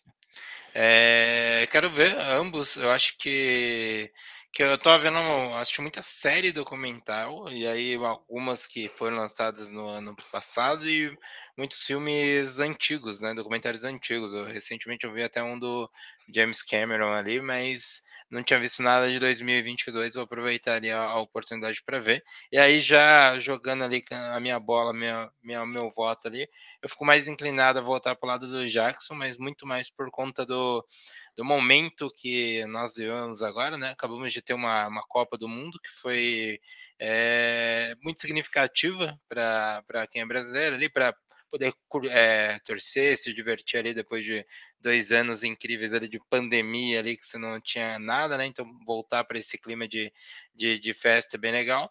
E também do. Agora a gente teve recentemente né, a perda do, do Pelé. E eu acho que está bem, bem recente aí, a semana depois aí do, né, não tem nenhuma semana ainda, é a semana seguinte da, da perda dele, e acho que a gente está nesse clima ali de, de Copa, de, de, de futebol, né, o futebol ainda está tá em alta, acho que faz bastante sentido torcer para esse lado, apesar de, de curtir muito a, a proposta do, do, documentário. Eu vi algumas músicas do, do cara aí, eu nem consigo pronunciar o nome dele, nem lembro aí ó, o nome dele. Eu vi uma ou outra que me mandaram de referência, acho que eu vi uma do, do Zamish, que é muito boa. E que, que geralmente o YouTube vive me mandando ali para mim assistir de novo, mas acho que o, o momento é, futebolístico do Brasil, faz meu voto ir para o lado do Jackson. Você já declarou sua voto quando você falou, quando eu tô aqui na minha bola aqui, ó, eu já falei, hum, já tava, já, já tá decidido já. Mas só um, um último detalhe, essa música que você, que você falou é a paródica de, é a paródia de Gangster Paradise, né, do, Isso. do, do Julio. É, É, Excelente, É muito excelente. Ô, só para registrar, é, hoje foi o velório do, do Eterno, lá no, na Vila Belmiro. Né? O corpo dele chegou hoje lá na, na vila. é, pô, teve live assim de seis horas, coisa assim absurda na, na internet rolando para poder acompanhar realmente o, o, o velório todo e fazer todas as homenagens. E, cara, mundo afora estão rolando muitas homenagens pro, pro Pelé. É, eu estava escutando a, a Band News esses dias e o, o Philip Keeling, né, que é o correspondente lá da Inglaterra, tava falando que de 10 capas de jornal que ele viu na banca no dia que né, foi anunciado, ele ah, saiu e tal, e aí saiu na, na grande imprensa, todos, todos os jornais ingleses, todos, tinham o Pelé na capa. Ninguém tava falando de qualquer outra coisa. Pelé, só. E assim, só fotos icônicas, treta, foda, linda, incríveis, tipo a foto dos pés, a foto dele comemorando. Pô, só capa com, com Pelé. Então, um impacto muito grande. É, eu li até um negócio lá que o, o cônsul da, da Costa do Marfim foi lá na vila, né, para poder participar ali do, do velório e tal. E ele deu uma entrevistinha rápida falando como o Pelé foi importante para a luta contra o racismo, por exemplo, tá ligado? Dentre o monte de coisa que ele fez de muito legal, é, teve essa parte também. Então, eterno. É isso aí. Eu ouvi falar que eu- a família queria é, ir junto ao Santos ali para eles aposentarem a camisa 10, né? É, é, é que, cara, o Santos é uma maquininha de fazer fenômenos, né? Então não sei se seria a melhor ideia de todos, mas eu entendo como um, um gesto de, de muito respeito e que já foi feito em vários outros lugares, tá ligado? Vários, vários, vários outros. É, se fosse para aposentar uma camisa 10, eu aposentaria a 10 da seleção. Mas, enfim. Acho que ele foi, ele foi muito representativo com o Santos, muito importante, mas ele conseguiu levar o negócio muito para frente, falando de Brasil. Mesmo quando ele estava jogando pelo Santos, mundo afora, ganhando e humilhando os caras, os maiores fodas, tá ligado? É, ele ainda estava fincando bandeirinhas do Brasil no, no coraçãozinho das pessoas, sabe? É, o, o, próprio Felipe Killing, que eu comentei agora há pouco, ele diz que isso já foi é, cartão de, de, de visitas para ele poder ter acesso a lugares ou ser mais bem recebido em outros países. Ah, eu sou do Brasil, Pelé, puta, Pelé, pronto, suficiente. E o Cabrini é, disse que ele já, ele já conseguiu é, ser salvo, tipo, salvo, salvo. Tipo, ele ia morrer. Não, mas é, o Brasil, o brasileiro, Pelé, pelo amor de Deus. Ah, não, beleza, então você não. Pelé. Esse é outro nível, esse é outro patamar de, de, de ser humano, tá ligado? É, é, outro patamar mesmo. Isso é, isso é cabuloso. São Quem é diria? realmente para poucos. Para poucos. Para raros, né? Como diria o teatro mágico. Por que, que eu lembrei disso? Muito bom. Ok, É, Pelé. Então, ó, acredito- você- Tá, eu, ia, eu só ia destilar hate gratuito. Não, não vou nem falar. Bom, então eu acredito que, que pelo momento atual nós vamos com o nosso voto para Brasil 2022. Não, Isso, né? 2022 deu errado, né? 2002 que deu certo. 2002. É, 2022, Tá. putz, teve um. Não se teve um preocupe, a gente já, já, já chegamos lá na Shopee, tá? Já compramos a nossa máquina do tempo para poder mandar o pato para 2002. É isso. É só fazer o penteado cascão e já era. é, se não ficar preso. É, bom, se Pô, for o assim, Richarlison então ia eu fazer o. ia meter o Mônica, cascão, aí mano. Vai mudar um O Richarlison ia meter o cascão, cara. Pô, não, não- entendeu? Tinha que ter chegado na final. Mas tá bom, deixa pra lá. É isso aí. Mas agora, já que a gente tá triste, já que a gente tá chorando, a gente vai para a próxima categoria, que é drama. Categoria. Vamos É a falar próxima categoria. Da hora. sobre drama. E quais são as indicações para a categoria de drama, Jackson Lima? É, assim, esse com folga foi o filme mais legal que eu, que eu assisti no, no ano de 2022. Mas com muita folga, com uma distância grande para o segundo colocado.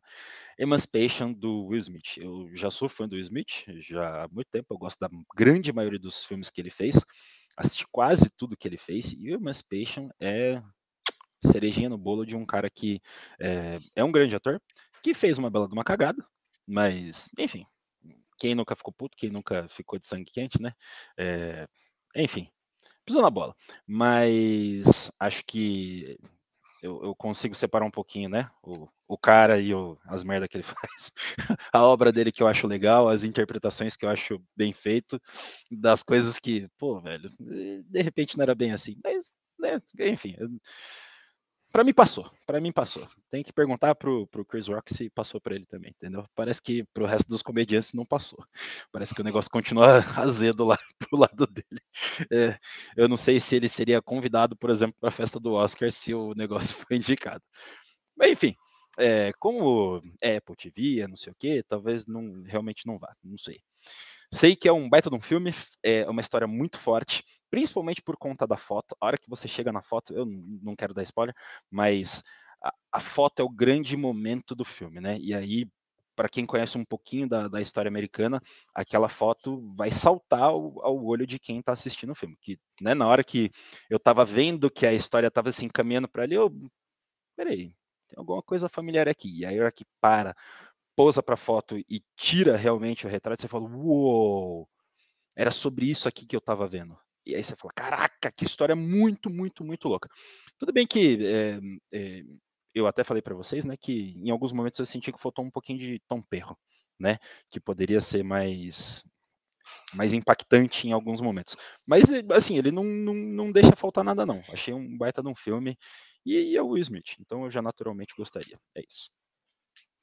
Acho, acho bem interessante aí a, o que você trouxe, uh, complementos ali para algumas falas suas que são interessantes. Tem possibilidades do filme ser indicado, mesmo sendo da Apple TV, porque uh, ano passado a gente teve Coda, por exemplo, que é No Ritmo do Coração, que que foi indicado ao Oscar, ganhou inclusive o melhor filme no, no Oscar, e é um filme da, que é pela Apple, né? atualmente acho que vocês conseguem assistir pelo HBO Max, acho que está no Brasil pelo HBO Max. Eu assisti no Prime Video, não sei se ainda está lá, mas eu vi que está no, no HBO Max essa semana aí. Eu tava, tava zapeando e, e vi. E é um filme muito bom. Acho que eu tô bem. Eu tô bem empolgado para assistir o o filme do Will Smith, né, o, o, Emancipação aí, por conta do, do documentário no próprio canal do Will Smith, no YouTube, que ele postou. Ele postou uns bastidores ali. Quem não sabe, mas o Will Smith ele é bem ativo nas redes sociais, principalmente ali no, no YouTube e no TikTok. Ele produz bastante conteúdo para essas mídias. Depois do Oscar, ele acabou produzindo menos coisas, mas ele tem. É, essa característica ali. Se, por exemplo, ele escreveu no ano, pass... ano de 2021 a biografia dele, aproveitando ali aquele momento, acho que de, de pandemia, ele aproveitou para poder colocar ali todas as histórias dele ali, compilar no, numa biografia. Ele conseguiu fazer uma, uns trabalhos bem interessantes de bastidores, mostrando como foi essa jornada. E agora ele postou um vídeo recente aí que ele mostrou um pouco do, das dificuldades que toda a equipe teve para poder produzir o filme, né? Eles produziram é, num estado que foi um, da, da confederação ali do, é, do, do, Sul, né? Que, que foram os grandes opositores ao, ao norte. Então é um estado é, que foi é, confederado, né? E em áreas ali que foram áreas de, de escravos mesmo. Então hoje já são ou áreas abandonadas ou áreas de pântanos, né? Mas eles tiveram esse, esse cuidado. Não foi exatamente no mesmo lugar histórico, mas eles mostram ali que foram bem próximos ali. Então tem bastante cenas ali que o Will Smith está no meio do pântano mesmo. E na vida real realmente era o era o pântano ali, eles é, tiveram esse, esses cuidados ali. Algumas outras coisas ali são é, de curiosidade de bastidores que é bem legal de assistir, de saber que estava rolando o tornado que houve no ano passado, né? O tornado atrapalhou ali, se eu não me engano, atrasou em sete semanas a produção, é, tiveram bastante trabalho ali para poder tirar árvores, tirar, é, montar de novo o set, poder lidar com aquilo. Toda hora tinha pausa para furacão ali, pausa de calor porque estava muito alto calor. Então tem vários contratempos e é bem legal ver esses bastidores do Will Smith. Eu acho que, que o Will Smith é o Will Smith, né? Tipo, é, é independente. Gente, tipo, se você ainda pensa no tapa do Oscar, cara, vai tomar no cu, cara. Quem nunca fez besteira na vida, tá ligado? tipo, cara, quem não fez besteira na, na vida, tá ligado? É, o cara. A gente coloca um peso muito grande em cima do Will Smith E ele é uma pessoa também. Ele se precipitou, ele foi lá. Você... Mas, cara, quantas pessoas não, não, tiveram um dia na vida que perderam o controle, né? O, o cara já pediu desculpa, é, o Chris Rock já, já pediu desculpa, os dois caras que estão envolvidos já se desculparam. A academia foi lá, já, já colocou uma pena para o cara não poder participar presencialmente dos próximos 10 anos aí do, do Oscar. Não que ele vai estar tá perdendo grandes coisas, ele ainda vai continuar sendo o fucking Will Smith. Ele é o Will Smith, cara. Então, tipo, ele tem sua, sua importância, sua relevância, né? Relevância. Segurem este homem violento. Meu Deus do céu. É. Ai, é, como, assim, gente, tem um monte de branco aí fazendo um monte de filha da putagem. O Oscar veio dar perdão aí para uma atriz eh, indiana aí que é indígena que foi, infelizmente, foi alvo de coisas que homens brancos que queriam fazer ali. Todo mundo, né? Quando é uma minoria, fica muito mais fácil de você atacar. Mas quando né, é um homem branco, aí ninguém fala nada, né? Então, beleza. Eu não, né? Acho que a gente pode pular ali para a próxima indicação eu trago como drama um filme que ele chama A Mulher Rei, também é um filme baseado ali em fatos reais. Acho que é um filme muito muito bacana da, da Viola Davis. É um filme que foi muito bom assistir no, no cinema ali. É, ele lembra bastante quem quem está acostumado ali com as Dora Mirage do, do do, do, filme do, de Wakanda Forever, né, do Pantera Negra e tudo mais, vai, vê bastante é, referências ali, porque realmente as personagens fictícias da Marvel, da Marvel foram inspiradas nessas personagens históricas que a Viola Davis faz a general. A Viola Davis é a mulher rei. Ela é a mulher que vai ser eleita pelo rei de Daomé ah, para ser a general, ah, que, braço direito dele, né? Então é, é, bem legal ali, porque pega um momento histórico onde a gente tinha o, a escravidão no, no auge, então os portugueses ali, principalmente liderando a frente da escravidão. Você tem um personagem que é português e tem um personagem que é brasileiro no filme, que é bem legal ali, é, que, que remete a acontecimentos históricos. Apesar de ser um filme baseado em fatos reais, tem algumas coisas que foram alteradas que faz é, sentido para tramas. Geralmente, alguns filmes optam por fazer algumas alterações ali para poder melhorar a dramatização e tudo mais, mas isso não perde importância do filme e não perde toda a força desse filme. É muito bom você assistir um filme com, com protagonistas femininas, eu tenho visto isso bastante nos últimos tempos, aumentando.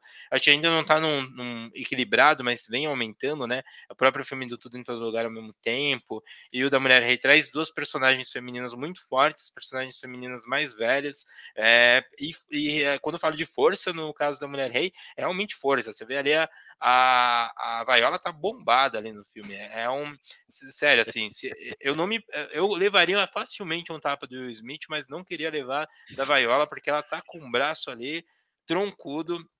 É, a atuação dela é incrível, as outras personagens ali são demais. Acho que tem a, a Lashana Lynch, que ela, ela vem para o filme também, que é muito bom a personagem dela.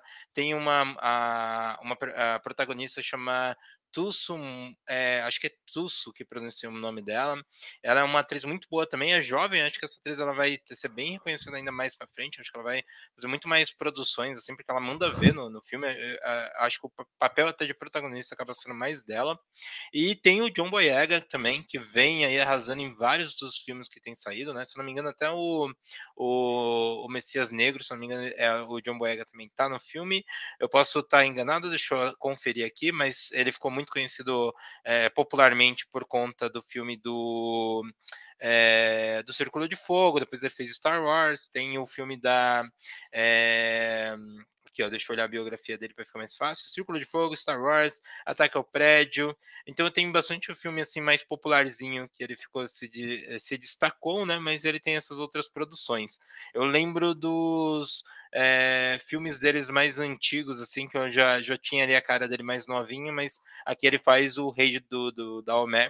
E é bem legal você pegar ali também é, todo esse momento histórico, né? Porque é, é, interessante você ver como que era na África a escravidão, né? Então você tinha ali uh, outros povos que estavam uh, atrás de, de, de é, aldeias, de é, tribos, de povos menores, para poder pegar eles e escravizar os homens, é, às vezes prostituir as mulheres, deixar as crianças ali crescer. Então tinha todo um tráfico organizado também em alguns lugares e mostra muito como que essa potência que também cresceu graças à escravidão, como ela estava se organizando militarmente, politicamente para poder é, ir contra esse sistema no qual ela se meteu. Então assim, o passado do rei de Daomé colocou eles ali.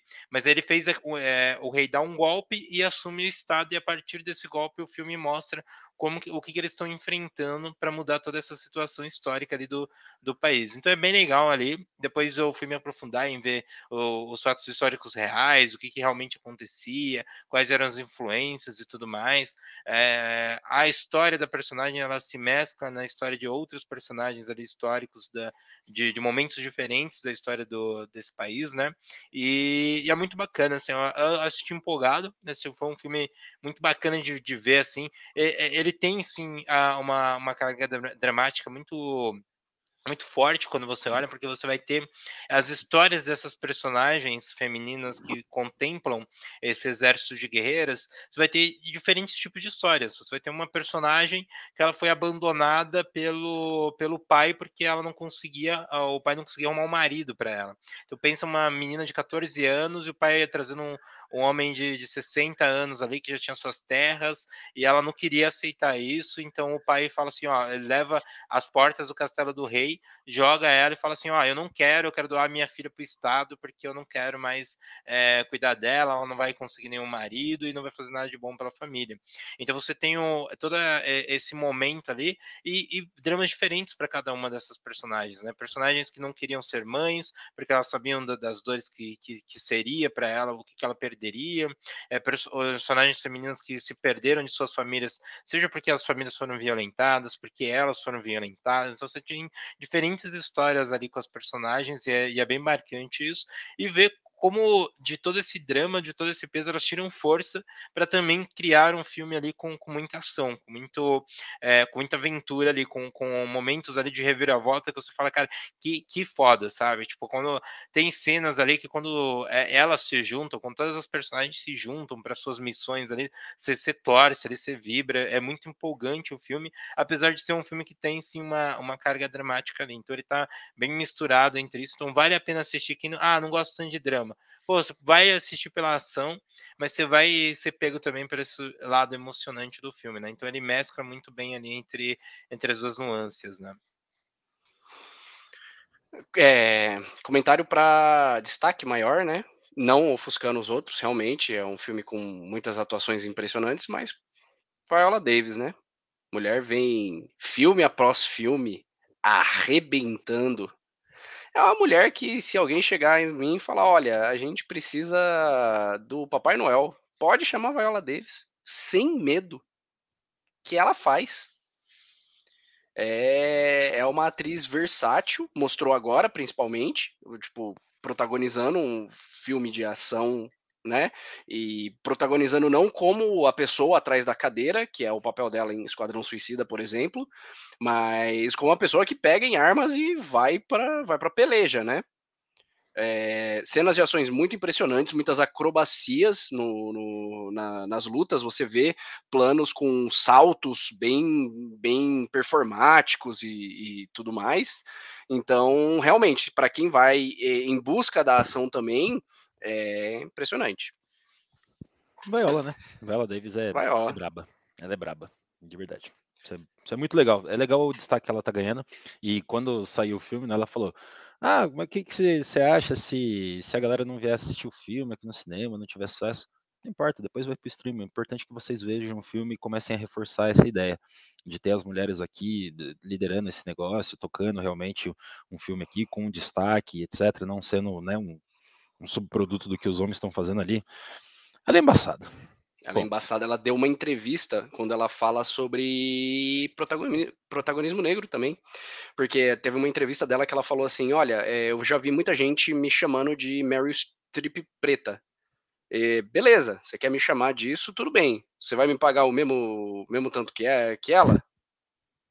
Eu quero receber o mesmo tanto que ela, ué. Eu não tô no mesmo nível de atuação dela, então me paga a mesma coisa que você paga para ela. E aí vem aquela ideia de, tipo, é muito bonito, ser pro... muito bonito diversidade, enquanto tá só no, no, na ficção, no roteiro que vai pro cinema, né? Na hora de pagar todo mundo, aí o buraco fica mais embaixo. Então é, é embaçado, é foda, né? Pior, pior. É, ela que tá naquela entrevista do. do. Ai meu Deus. Tô confundindo os casos. Do Denzel Washington, que Putz, será que. Eu acho que. Lembra de um, de um filme que eles fizeram juntos? Se eu não me engano, é esse daqui. Depois procurem aí e tal. Eu posso estar errado, me desculpe. Mas tem uma entrevista do Denzel Washington falando da importância de ter um diretor negro para falar de um filme com negros e dirigir os atores negros que estariam no filme, né?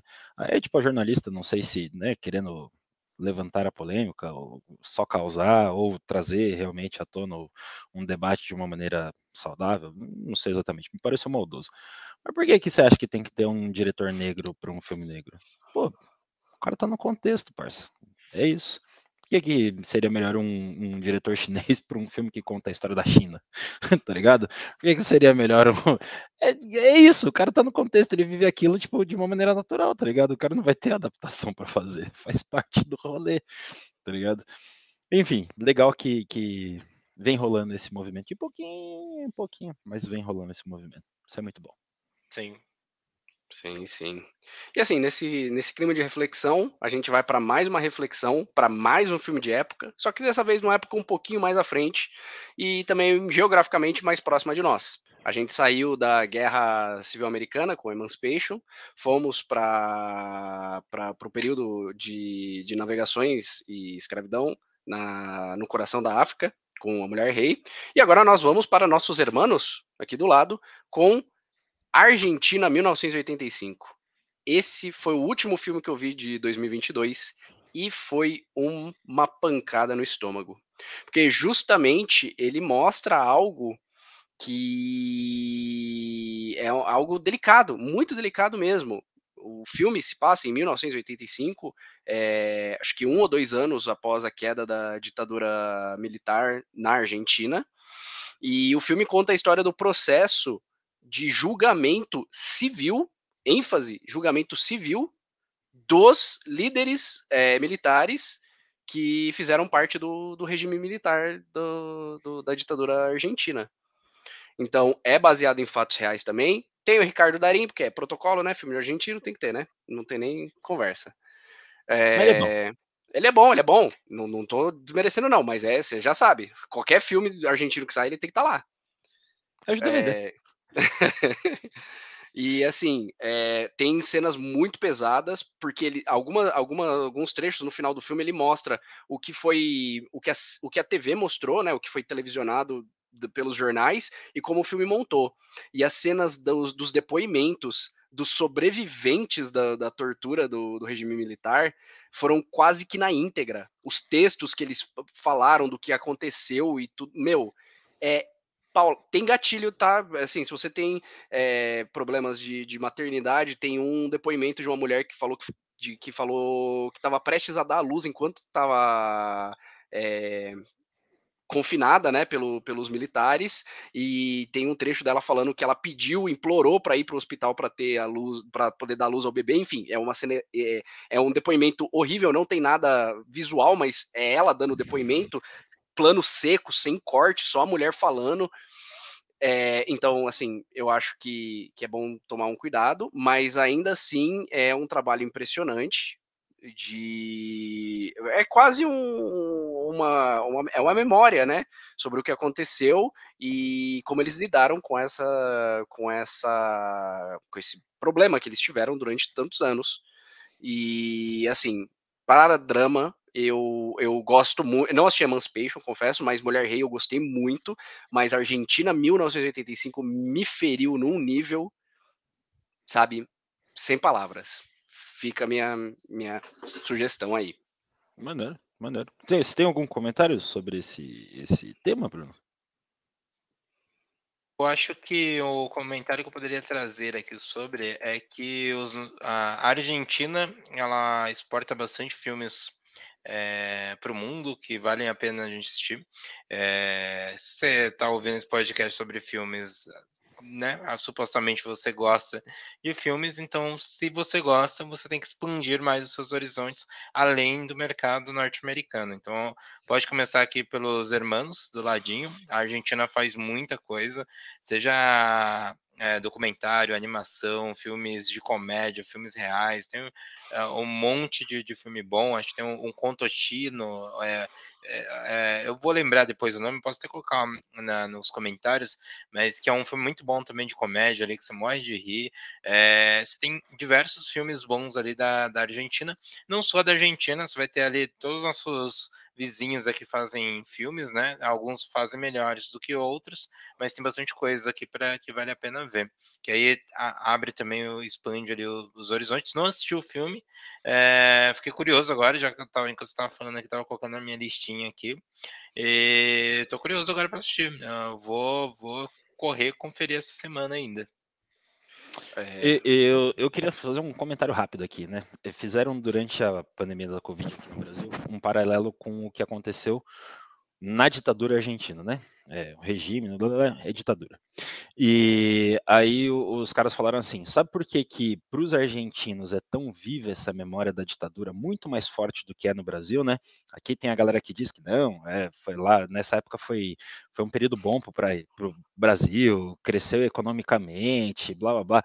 Cara, enfim, chapéu de alumínio, né? É, não tem muito o que falar. É, como diria o Thiago Barra, tem coisa que a gente não tem que ficar debatendo. Você só é doido e acabou, né? Ah, porque o período você é doido. Ponto. E aí, por que, que isso é tão vivo, né? A maioria das famílias, a maioria das pessoas conheceram alguém que acabou ou sumindo ou sendo executado pela ditadura argentina. Então isso ficou muito forte nos caras. E por que que, é, por que que tinha um paralelo com a Covid aqui? Na ditadura aqui no Brasil, e foi ditadura, né, não revolução, foi golpe, ditadura, é, eles eh, tinham um espaçamento entre as coisas muito maior, pela nossa população, pelo nosso espaço geográfico, por tudo mais. Então, a ideia de ter é, cada família ter pelo menos uma pessoa ali que você sabe que, putz, eu conheço alguém que desapareceu, um amigo direto meu que eu convivi, ou então um parente meu é, sumiu e tal, tal, tal pô, você não tinha essa, é, você não tem é, essa mesma relação com o que aconteceu aqui no Brasil. O negócio foi um pouco mais espaçado. Então essa memória muito dolorosa, muito viva, muito forte e tal, acabou não ficando aqui. Acabou passando como não, tá de boa e tal. Ó, oh, vocês vão sentir saudade da gente. É, uns negócios assim, entendeu? Enfim. E aí, com a Covid, a, a, o que aconteceu no Brasil, ao contrário de vários outros países que fizeram o mínimo, o mínimo, com, com relação à, à pandemia, é, aqui no Brasil a gente teve isso de novo. Então, vocês, e eu tenho certeza disso porque faz parte do meu convívio também, tem pessoas que vocês conhecem, famílias que vocês estão próximos, que perderam pessoas para a pandemia entendeu? Então, é, eles acabaram traçando esse paralelo de uma maneira muito, acho que muito inteligente até, sabe? Tipo, parece que essa ideia da Covid aqui vai ficar um pouco mais forte com a gente agora tipo, foi um período realmente ruim. Daqui 10 anos, quando a gente pensar sobre isso, putz, isso daqui foi realmente uma bosta, né, cara? Como é que cuidaram tão mal disso daqui, cara? Não é possível, velho. Com uma das melhores estruturas para poder fazer, assim, exemplo para o mundo inteiro foi muito mal levado o negócio. Então, eu espero que realmente essa memória fique, eu espero que isso não seja esquecido, para que sirva de lição realmente para a gente no, no futuro, sem pensar em perseguição nem nada, pensando assim no, no aprendizado mesmo do, do negócio, sabe? É, e eu acho que é essa parte mais importante desse rolê aí. Mas, excelente indicação. É isso. E o que o Bruno, só um detalhezinho também, que o Bruno falou que é bom a gente expandir, até mesmo aqui na América Latina, e realmente é, eu gosto muito de curtas de terror, eu procuro com certa frequência. É, e assim, por incrível que pareça, o Chile produz muito curta de terror excelente, mas é um, é um negócio bonito de se ver, sabe? Então, realmente, expandir o, o, o que eu acho interessante de expandir para você parar de ver produções só norte-americanas é que você entende que o norte-americano ele tem um jeito de contar a história. E quando você vai para um cinema de outro país, você tem que entender que aquele outro país ele vai ter um, uma forma diferente de contar a história, por mais que sejam coisas similares. Ah, é o mesmo, é um filme de drama, é um filme de ação, é um filme de romance. É, mas pela ótica de quem tá naquele país, acaba contando uma história diferente. E aí tem muita gente que cria uma certa resistência para não ver filmes de outros países, justamente por causa disso. Falar, ah, não tem cara de filme americano, é, ou a história está sendo contada, a pessoa não sabe, é, não sabe é foda, né? Mas às vezes a pessoa acaba falando assim, ah, tá, tá estranho, tá diferente. E acaba sendo um motivo suficiente para ela não ver filmes de outros países. Sendo que tem muita coisa boa. Teve, inclusive, teve um documentário do Irã do ano de, de 2022, que o cara foi, foi perseguido e tudo mais. Ele fez o tipo documentário meio na surdina para poder liberar em circuito internacional. Foi, um, foi uma parada, tipo, pesadíssima, sabe? Então, sim, veja filmes de outros países. Isso é legal. Sim, isso é legal. sim, acho que é, que é importante. E dado isso, acredito que o Argentina 1985, acredito que é a melhor para ganhar essa categoria. Acho que, que toda a importância que ele tem ali, os paralelos que a gente consegue traçar com o cenário atual, acredito que esse é o melhor filme para ganhar essa categoria. Então, vão receber lá é, por e-mail o nosso NFT que podem Uhum. abrir sem preocupação. E sabe quem tem que ter preocupação, Jackson Lima? É quem está assistindo esse podcast, porque agora as coisas vão ficar um pouco mais sinistras. A gente vai trazer um pouco mais de, de suspense para esse episódio. Eu só quero sabe- falar, eu só quero deixar registrado sobre o nossa última categoria, que foi a única em que eu me doeu ter que escolher um vencedor. Verdade, hein? Falou. Porque pra mim Emancipation podia ter levado, Mulher Rei poderia ter levado facilmente, o César poderia ter levado. é, e a Argentina que levou, né? Mas é, qualquer um dos três que levasse, sabe? Dos outros a gente ainda brincou um pouco, mas é, no- a nossa lista de drama ficou realmente pesada, do jeito que era para ser. Brabo, É, hein? Essa foi a melhor categoria tá aqui até agora, hein? Isso, isso foi. Foi. muito bom. Eh, Deixa, deixa eu só lembrar um, um negócio aqui rapidamente. Justamente seguir a gente lá no Instagram, aqui no YouTube e no Spotify. Isso é muito bacana. E se você quiser deixar um recadinho aí, ofende com respeito. Isso. Ofende com respeito, gostei. Mas vamos Bom, então lá, vamos, vamos, vamos que vamos. vamos falar de suspense. Quais as indicações para suspense que nós temos aí? Vocês querem começar dessa vez? Eu tô Pode, começando pode todos, ir, pode ir, Jackson Lima, pode ir. Vai lá, Então Jackson. vamos lá. Ah, contrato perigoso, The Contractor, com o Chris Pine. Pô, é, assim, eu achei, eu achei filmão, na moral, eu achei muito legal. Eu achei um, é, bom, enfim, é, é um, um filme bem, ah, bem a ver com essa coisa toda militar e tal. Eu, gosto muito disso, meu irmão era militar, então eu cresci vendo coisas sobre militares, etc. Eu, eu acho legal esse universo também, né? E o cara tinha, é, esse cara, né, que do, do filme, ele foi dispensado lá dos fuzileiros navais, e ele acaba se juntando com, com um lado meio estranho da força ali para poder continuar provendo para a família dele. É, ele, na cabeça dele, tinha uma justificativa muito plausível, né? E você, pai de família, vai se identificar com esse cara. E aí ele falou: Bom, eu preciso prover. E me parece que esses caras aqui podem ser uma boa opção. Pô, foi um camarada, alguém que eu conheço, que eu confio, que eu já trabalhei junto, que me indicou e etc. E na verdade, não era nada daquilo. Filmão, é, o cara também tá, tá, enfim, tá meio abalado de tudo que ele já tinha vivido, então tem, tem muita coisa que acaba acontecendo, mas rolam momentos interessantes de, de, de como essa trama toda acaba se desenrolando. Assim, ele não é o não é o filme mais forte que eu trouxe para as indicações, mas é um filme legal de assistir. Então, se você gosta de um filme com é, um pouco de mistério, um pouco de ação, um pouco de, de pancadaria, um pouco de, de drama ali e dramas né, colocados em situações reais para ter um, um, um tempero a mais, faz, faz bastante sentido. E tem o, o Kiefer Sutherland que eu acho sempre muito legal. Né? Sempre, sempre, sempre muito legal. E o Ben Foster, que, pô, as últimas coisas que eu assisti dele são, são bem legais também, né? Então, assim, tem, tem uma galera muito bacana no, no, no filme. É, e acho que, pelo menos pela diversão, vale a pena assistir. Tem onde o filme para assistir? Uh, The Contractor, ele está disponível no YouTube e na Apple TV para alugar. Mas você, se tiver o Prime Video, pode assistir The Buenas no Vascão. Tops. Bom, eu trago para os amigos aí Prey. Prey é um ótimo filme que nós temos para. Cara, é essa aí, Jackson.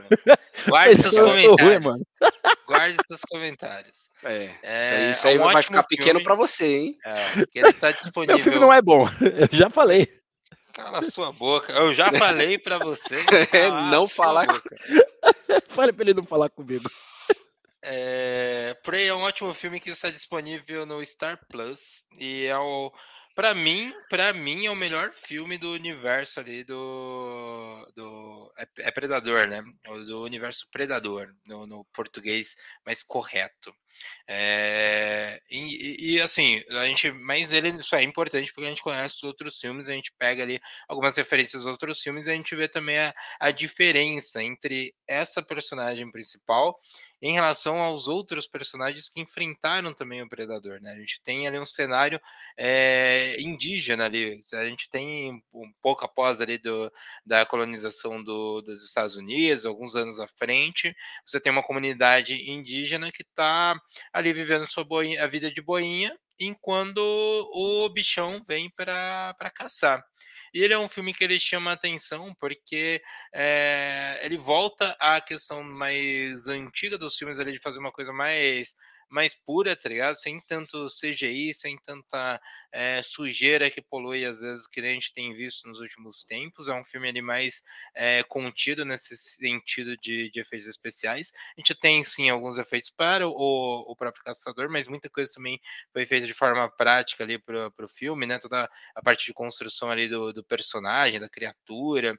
É, também tem um pouco da, do, do, avanço da história do, do Predador ali com mostrando agora a, a, armas um pouco mais antigas em relação às armas que a gente já conhecia, do futuro daqueles, daquelas criaturas. Então você tem algumas diferenças ali, e tem a personagem tendo que lidar com, com ele, né? Tendo que o, o, usar os conhecimentos ali ao redor dela para poder enfrentar. Então tem algumas horas que você acha que o filme vai por um caminho ali que você já conhecia por conta dos outros filmes, aí o, o filme dá uma reviravolta ali mostrando, não, ela vai ir para isso aqui que apresentou dentro do filme. Então, isso foi interessante ali para me chamar a atenção. Você consegue assistir de boa, tranquilo. Tem um cachorro caramelo ali para você poder assistir. É, com, com doguinha ali do lado, com petzinho ali do lado, então tem um doguinha caramelo ali no meio do filme. Acho que tem outras coisas bem interessantes ali com de explorar, né? O, o tempo histórico, né, de você ter ali os cavalos, de você ter é, pessoas que estão caçando indígenas para pegar eles para escravizar, ou caçadores de, de forma geral, as próprias tribos, né, os costumes da, daquela época, por ser uma personagem feminina, olha que legal, de novo a gente trazendo outro filme aqui com uma personagem feminina em destaque, é, você tem uma força ali de uma personagem feminina que em outro sentido não é uma força, às vezes, de, de arte marcial, ou uma força é, bruta realmente, mas mais ali de conhecimentos, de conhecimentos que ela mescla desde os conhecimentos de caça, os conhecimentos de, de xamã ali, né, de, de, de conhecimento de poções ali, de, é, que, que é usado como elemento no filme, eu acho que isso é bem legal, é um filme que me entreteve de uma forma muito, muito positiva ali, acho que, que ele é um achado ali, porque ele foi ao ar é, só pelo, pelo streaming, não foi um filme que foi para o cinema, um filme que saiu quietinho ali, pouca gente acabou vendo, e também tem uma curiosidade bem interessante que hum, a, a língua no qual aqueles indígenas falam, o filme foi gravado na, no idioma deles, né? Eu não estou conseguindo lembrar aqui qual é o nome do idioma, mas o filme ele foi originalmente gravado. O Gustavo Lomba tem informação? Tem informação. É assim, é, é, que na verdade, é, o ponto eletrônico aqui rodou forte. Se eu não me engano, a tribo é Comanche, tá? Comanche. É, são, são nativos é, norte-americanos, né? É, o filme ele conta com duas dublagens, tá? Existe o filme gravado em inglês, que é o idioma original do filme, mas logo após esse lançamento, eles relançaram o filme com a dublagem em Comanche, tá?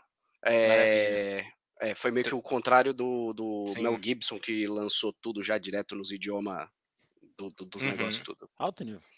É, isso é bem legal porque traz um, uma relevância é, forte de novo. Eu acho que que é bacana a gente ver isso. A gente tem um, uma parada mais plural, né? Você tem um filme que está explorando o passado histórico de, de, de, indígenas, você traz ali o idioma deles, você vai ali explorando outras camadas. Você tem, é legal porque você tem muitas histórias que podem ser contadas de perspectivas diferentes. E é bacana. Você pega uma história que ela é batida, que é do, do ET que todo mundo conhece, que vem para a Terra, vem matar a galera.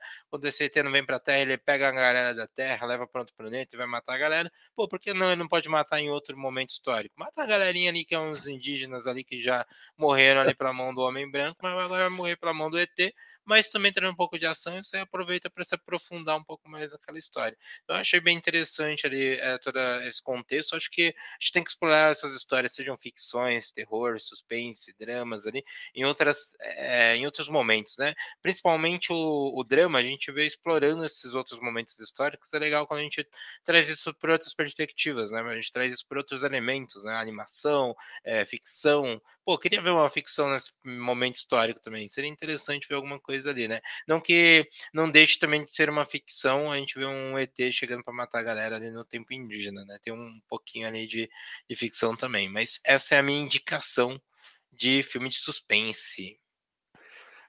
É, eu vejo Prey como um, achado, né, um levante na franquia do Predador, que realmente vinha, veio de filmes, veio de um filme, primeiro filme interessante, muito legal, muito bom. O segundo filme já não fui muito fã, mas ainda assim é, não decaiu tanto. Aí daí para frente foram dois Alien vs Predador que você pode jogar, descartar completamente, né? Depois veio Predadores, que eu até passo um pano, mas reconheço que é bem fraco e o Predador de 2019, se eu não me engano, que foi o último, que tem uma frase legal. O resto do filme você pode descartar tudo. É, e, mas eu encaro muito como uma releitura do primeiro, porque ele parte do mesmo pressuposto. Você tem alguém que não tem condições é, bélicas o suficiente para bater no predador. No primeiro era mais gritante porque você tinha um homem extremamente musculoso com uma arma extremamente grande, que era o Arnold Schwarzenegger. E as armas que ele tinha não eram suficientes para matar o, o predador. É, aqui é, é, em menor proporção, porque os, os, personagens não são tão virados no esteroide, né? Mas mesmo assim, chega no mesmo lugar que é a personagem precisa de um plano, ela precisa ser astuta, e isso essa, essa protagonista ela é bastante, né? Ela precisa ser astuta para poder vencer o predador. E, e aí, e, na verdade, o último combate deles ele tem muitas características muito parecidas com o último combate do Arnold Schwarzenegger com o predador. É, mas gosto também, eh, eu gostei da sua recomendação. Deixa eu fazer um, só um comentário rápido. É, sem, sem ofensa, mas é chato. É só isso. tipo, Predador no geral é chato, na minha opinião, tá? para quem gosta, assista pra caramba, reveja, faz pipoca, chama a família, maravilhoso. Acho um saco de filme, na moral. É, e todos que eu, que eu tive contato eu achei muito chato. Esse daqui foi uma indicação dos dois, então eu falei, bom, vou, assistir, de repente tem, tem né, um negócio interessante e tal. E aí eu vejo uma menininha, sei lá, com, com arco e flecha, com uma lança, com, né, com pedra, com querendo enfrentar o. Esse tá de sacanagem, velho. Ali eu já desisti do filme. Falei, irmão, não, não dá. Foi mal, não dá. Isso daqui. E aí eu fui assistindo, né? Tipo assim, é, é, não gera entretenimento? Lógico que gera entretenimento. Você não assistiria numa tela quente, numa alguma coisa do tipo assim? Com certeza. Mas assim, é... pô, sério mesmo, é chato. É isso. Meu último comentário antes de dar a minha indicação Boring. de suspense é o quão catártico é você ver o predador matando o francês. Quando eles estão lá na, na, na, zona que os franceses tinham, tinham capturado a menina lá, que o predador chega para lanhar todo mundo, aquilo ali é catártico. É, é uma reparação histórica que nunca aconteceu. Fala, nossa, que delícia. Caraca. Caraca. Sério, sério. é... Mas tudo bem. É... Minha indicação é um filme da A24, e isso o Bruno vai, vai atestar comigo, que a gente chegou numa conclusão de que você está em dúvida se vai ver o filme ou não, você pode usar esse critério. Se for da A24, pode assistir, tá? Pelo menos dá a chance, porque alguma coisa tem ali. É... Inclusive, não é a primeira indicação da A24 dessa lista, tudo em todo lugar ao mesmo tempo é da A24. É... E a minha indicação é Men, ou Homens. Mas na verdade é Men, porque não traduziram o título, mas é só, né? Entendeu? É, nessa história você tem uma protagonista que estava num relacionamento abusivo com o marido, quis terminar, o marido ficou. não Ele não foi só agressivo com ela, ele chantageou emocionalmente ela. Ele simplesmente chegou e falou: oh, se você terminar comigo, eu vou me matar. É, e aí eles brigam, ele. Como eu falei, ele se torna agressivo com ela, ele chega a bater nela, ela expulsa ele de casa e ele se mata. Tipo, logo em seguida. Então ela carrega essa culpa, ela precisa se mudar é, do apartamento, porque tem muitas memórias dele lá, ela arranja uma casa de campo para ficar um tempo, pelo menos até espairecer. E lá as coisas começam a ficar ainda piores, sempre envolvendo homens. É, o filme ele parte de uma premissa muito comum, infelizmente, claro, mas é a de como os, como os homens enxergam as histórias das mulheres. Então você sempre vai ter essa manipulação emocional, né? Do tipo, ah, se, né, é, se você não, se você terminar comigo, me mato, pô, chantagem emocional purinha. É, você vai ter homens diminuindo a história dela, é, homens sempre chegando no tipo, ah, mas legal, mas ele pediu desculpa e você não voltou com ele, por quê? Sabe? Então ele martela bastante né, em como é, os homens eles têm essa dificuldade em compadecer pela, pela, pelas histórias das mulheres. É, inclusive, já abrindo um parênteses aqui, é muito complicado. É, você vê gente tentando se, se. Quando existe uma história de violência contra a mulher, e alguns homens tentam se compadecer usando um argumento do tipo, ah, eu tenho filha, eu sei como é, eu tenho mãe, eu sei como é, eu tenho, sabe? E assim, eu sei que a intuição é boa, mas é, é um argumento ruim, porque ele parte do pressuposto que você tem que ter um, um membro da família mulher para entender, sabe? Não é mais fácil entender que é um ser humano e por ser um ser humano precisa é, ser tratado como ser humano, então é errado agredir sabe? Então é, é só isso, mas tem a ver ainda com o cerne da história, que é justamente sobre isso. Só que depois o filme começa a degringolar num, num mistério muito bizarro envolvendo uma das igrejas daquele dessa, dessa pequena cidade lá no filme. E o final é completamente insano, de verdade. Eu, inclusive, eu, eu preciso fazer um curso para terminar de entender o filme, que realmente o negócio foi loucura purinha. Mas ainda assim, é uma recomendação. Eu gostei bastante da experiência que eu tive com o filme. É, é envolvente, é impactante, né? E, e, assim, eu não vou falar que nós trouxemos outra mulher, porque no ramo do terror e do suspense é bem comum você ter é, mulheres protagonizando o, os filmes, né? Então, não chega a ser um mérito é, em geral. Mas, filme muito bom, recomendação aí, Men. Bacana, Men eu ainda não vi, é, o filme que o Jackson trouxe é The Contractor, isso. Também não vi esse filme. E eu só vi o Prey que eu trouxe, então eu fico mais inclinado a falar assim. Se eu fosse pelas defesas é, que meus amigos trouxeram aqui, eu ficaria com, com o Prey. Porque. Uh, eu... eu... vou, eu vou deixar o, o Jack votar e depois eu voto. Bom, só um parênteses rápido aqui, né? Dos mesmos autores de Não sou misógino porque eu tenho mãe, vem aí. Não sou racista porque eu tenho até amigo preto. E não sou homofóbico porque tenho amigo gay. Maravilhosa essa frase. Use sempre e passe bastante vergonha. Torço para que você se ferre. Bom, é, como eu disse, não foi o melhor filme que eu trouxe, então assim, eu acho que o acho que o do Lomba me parece mais relevante, mais interessante, mais mais mais tudo do que eu, o que eu trouxe. Então vamos de Lomba nessa daqui. Não Olha, dá pra ir com Prey, na boa. Eu gosto muito de Prey, eu não vou mentir, eu gosto muito de Prey, mas o Man, pra mim, ainda foi. Man tem o fator do, do mind blow, da loucura, e então me ganha mais. Então é Man. Então vamos de Man. A gente ganha com Man aqui pra parte de, de suspense, mas as coisas podem ficar um pouco mais assustadoras. A gente vai falar agora de terror. terror. Entramos na última categoria, Bruno, é isso mesmo? Entramos na última categoria, depois a gente tem considerações rápidas ali, certeiras, porque a gente vai fazer duas horas de podcast. Mas vamos falar agora de terror. Quem, terror. O que, que vocês trouxeram de terror aí para esse pódio? E vamos começar com ele, Jackson Lima. Bom, para quem me conhece sabe que eu odeio filme de terror. Eu sou um baita de um bundão, então eu não assisto o gênero. É, é simples assim. dos mesmos autores do filme Preconceito do Careca. Sou amigo do LOL. Sensacional. Vencemos, família, vencemos, vencemos. Comentário assustador. Maravilhoso. Assustador. Maravilhoso. Isso é para quem tá acompanhando de verdade. É, teria me deixado em pé, né? Mas, não tá tendo. Maravilhoso. É bom sentir que o espírito do PH tá aqui com a gente. É, bom, bom, eu trouxe um, um, filme que eu estava muito ansioso para ver, para falar a verdade, é, que é o, o Estúdio 666, que é um filme, por incrível que pareça, do Foo Fighters né? A, ideia toda do filme é um filme com a banda, meio que falando da banda, e eles vão para uma mansão, não sei o que, para poder gravar um álbum da banda. Putz, a gente está aqui meio sem inspiração, mas não sei o que, vamos fazer um negócio diferente, a galera meio desanimada. O, o baterista da banda, o Taylor Hawkins, ele ainda estava vivo aqui, então ele né, participa do filme e tal. Isso também é, é bem bacana para quem curtiu a banda e tal. Putz, mais um momento bacana de, de ver os caras ali.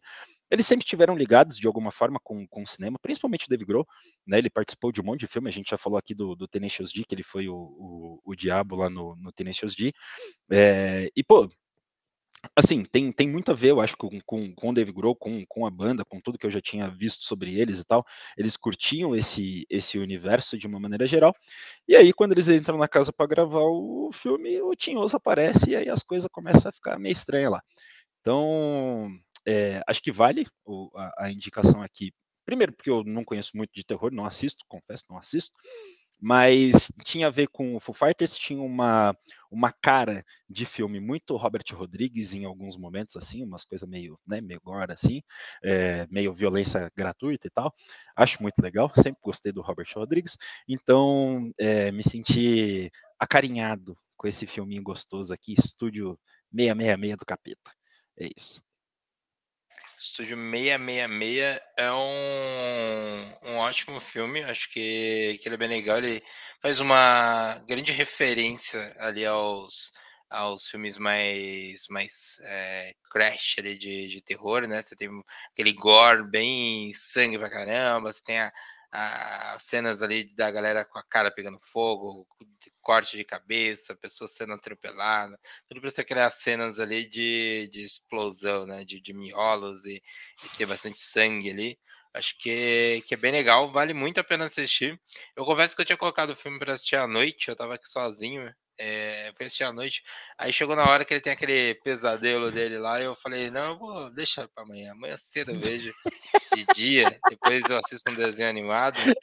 Eu, eu falei, mano, um filme desse, bagaceira, sujeira, não vou ficar com medo, não vou ficar preocupado.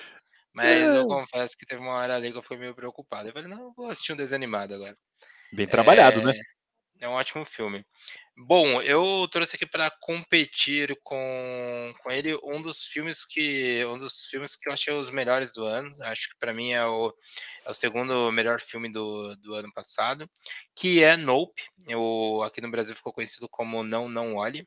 É, é um filme muito bom, assim. Acho que o, o Jordan tem se destacado com os filmes que ele tem feito, né? Ele traz essa toda essa parada de terror racial, é, trabalha com outros elementos ali que, que além do terror, né, a, comédia, que já é um, uma parte desse, você vê ali elementos de comédia nos filmes, nesse principalmente você tem até mais, né, você tem ali um personagem que ele, ele tem até um papel de alívio cômico de certa forma, você tem esses elementos ao, ao longo do filme ali, tem um, toda uma vibe de, de, ficção científica, de ação, de faroeste, então o Nope traz muito esses outros elementos, né, é, é um filme que que ele se passa em Hollywood com uma família que acabou de perder o pai. Essa família ganha vida é, alugando cavalos para participar de, de filmes de, de, ação, comerciais, etc.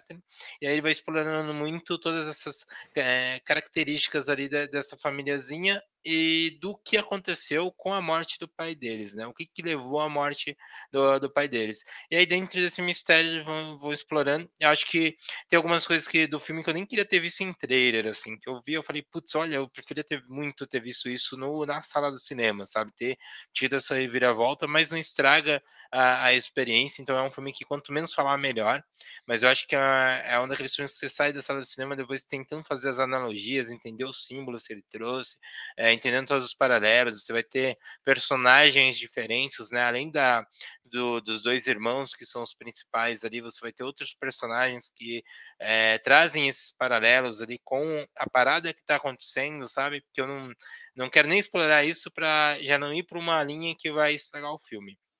Mas é um ótimo filme, é um filme que você pode assistir é, tranquilamente, assim, apesar de, de, ele ter algumas cenas mais fortes e tudo mais, mas é um filme que você pode ver é, bem tranquilo, vai com a cabeça aberta, vai tentando entender o que o filme está trazendo, sabe, tentar pegar essas analogias, acho que isso é muito legal.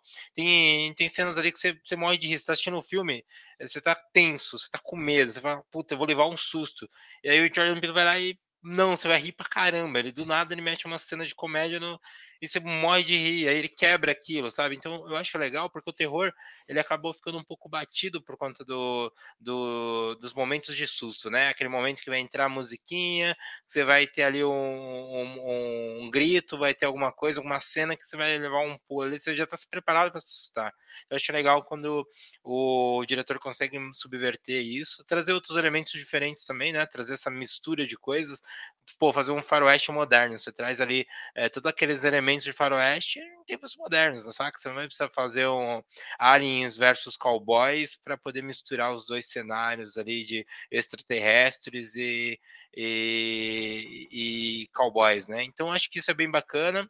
É uma grande crítica ao cinema, de certa forma ali. Depois vale a gente fazer um episódio só para discutir, debater Corra ali, é, Corra, Nope, é, Corra também vale e nós também, mas Nope faz muito um, depois só analisar filme para falar abertamente com spoiler e tudo mais, mas se quer a minha indicação desse belíssimo filme do Jordan Peele. E para assistir, ainda não tem nenhum lugar. Né? Acho que ele saiu do cinema. Acho que se você for achar, vai achar para alugar no, no, nos streams, no YouTube, mas para assistir disponível já no streaming, não, não, não que eu saiba. Apple TV, YouTube e Amazon Prime, todos para alugar. E vale assim, é... o Bruno falou, ó, vai tentando entender o filme. Ou você faz que nem eu e você procura alguém que entendeu depois e pergunta, porque realmente são muitas possibilidades e, e assim, tem, ele, ele, trabalha bastante com, com ressignificando é, os itens dentro do próprio filme, né? Então você pega, por exemplo, é, aquilo que eles acham que avistam nos céus e aquilo vai tomando vários significados é, literalmente, né? Ele vai se ressignificando é, dentro da sua, da sua forma e dentro da sua dentro da sua forma de agir também, né, da sua forma física e da sua forma de agir. E realmente o Jordan Peele ele sabe muito trabalhar com expectativa, realmente. Ele sabe em que momento você está, como o Bruno mesmo falou, ele sabe em que momento você está esperando um susto para quebrar e ele sabe em que momento é para encaixar, porque aí realmente você não está muito atento, não está esperando muita coisa. Então, realmente, eu acho que ele também sabe dosar muito bem as expectativas. E eu tenho uma revelação para fazer, gente. Esse filme eu não vi sozinho. Um de nossos fãs me levou para ver esse filme. Gente. Então, é, não trabalho com nomes, é claro, mas fica essa informação aí que eu não vi esse filme sozinho. Aí, Mas... ó, revelação com um milhão de inscritos, a gente revela quem que é a pessoa aqui. Caramba! O CPF da pessoa se tá com o nome 100 anos de sigilo. Maravilhoso. Deixa eu só fazer um é. comentário rápido sobre isso. Uhum. É, em primeiríssimo lugar, a gente vê o Daniel Kaluuya de novo, e ele é brabo, para quem assistiu o Corra, pelo amor de Deus, ele pelo amor de Deus, esse cara atuando, pelo amor de Deus, ele é muito bom. E agora eu vou fazer um, um serviço para quem bom, assistir né? esse pedacinho aqui. Vai no YouTube, escreve Jordan Peele e escreve White Zombies na frente. Procura, assiste e depois comenta o que você quiser aqui. Eu fiz um serviço para você agora. Se você quiser agradecer depois, tá tudo bem. É isso. Fez mesmo, fez mesmo, fez mesmo. É... Bom, eu acho que ele se empolgou demais até. Uh...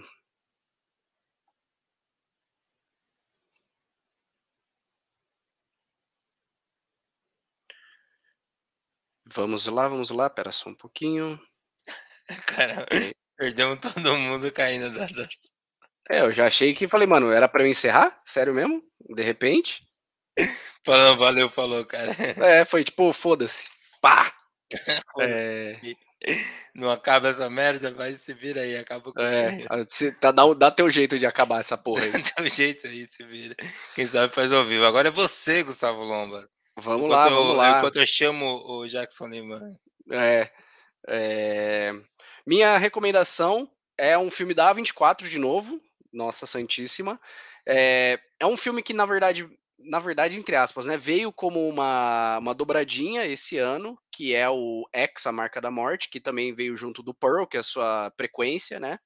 Mas entre os dois, apesar de eu ter gostado mais do fim do Pearl, minha recomendação como um filme no geral é o de é o de X, Marca da Morte, tá?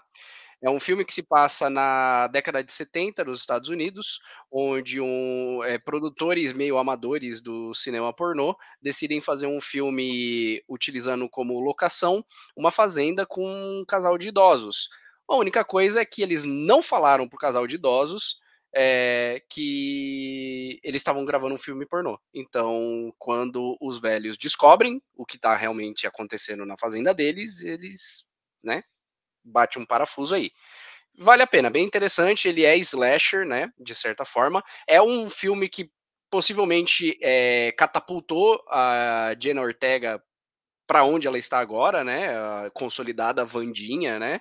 E provavelmente é, Vandinha, apesar de eu não ter gostado, é, provavelmente abriu muitas portas para ela. É, e ela está presente também em X. É, assim, ele, ele tem.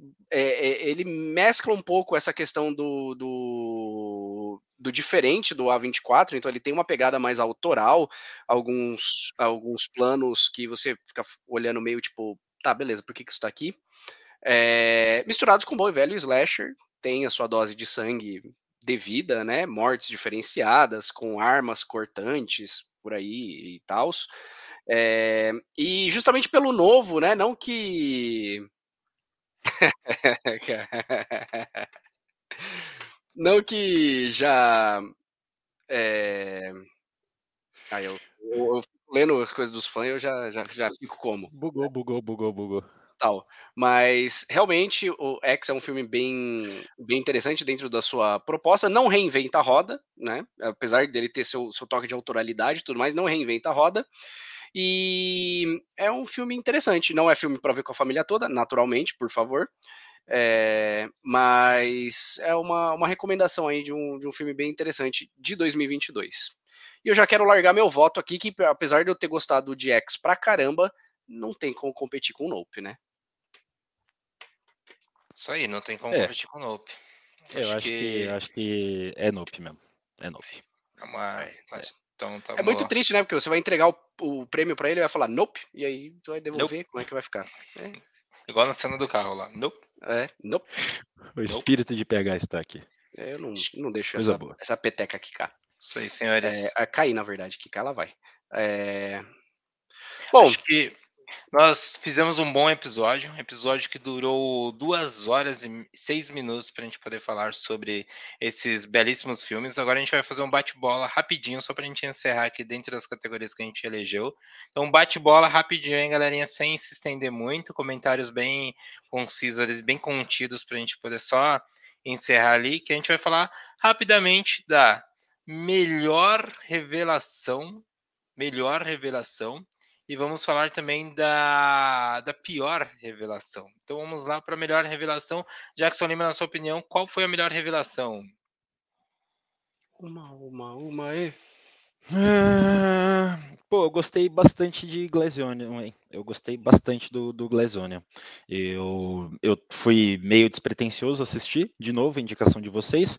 Vocês estavam falando pra caramba no grupo, na verdade, sobre Glazonian, não estava entendendo nada. Eu falei, mano, o que, que é isso? Glazonian, Knives Out, do que, que eles estão falando? É, aí eu tô ali passando as coisas no Netflix. Ah, é disso aqui que eles estão falando. Ah, era com o 007. Pô, pode ser interessante. Deixa eu dar uma olhada nisso aqui. Puta, que filme legal, cara. Então foi mais ou menos essa, essa reação que eu tive.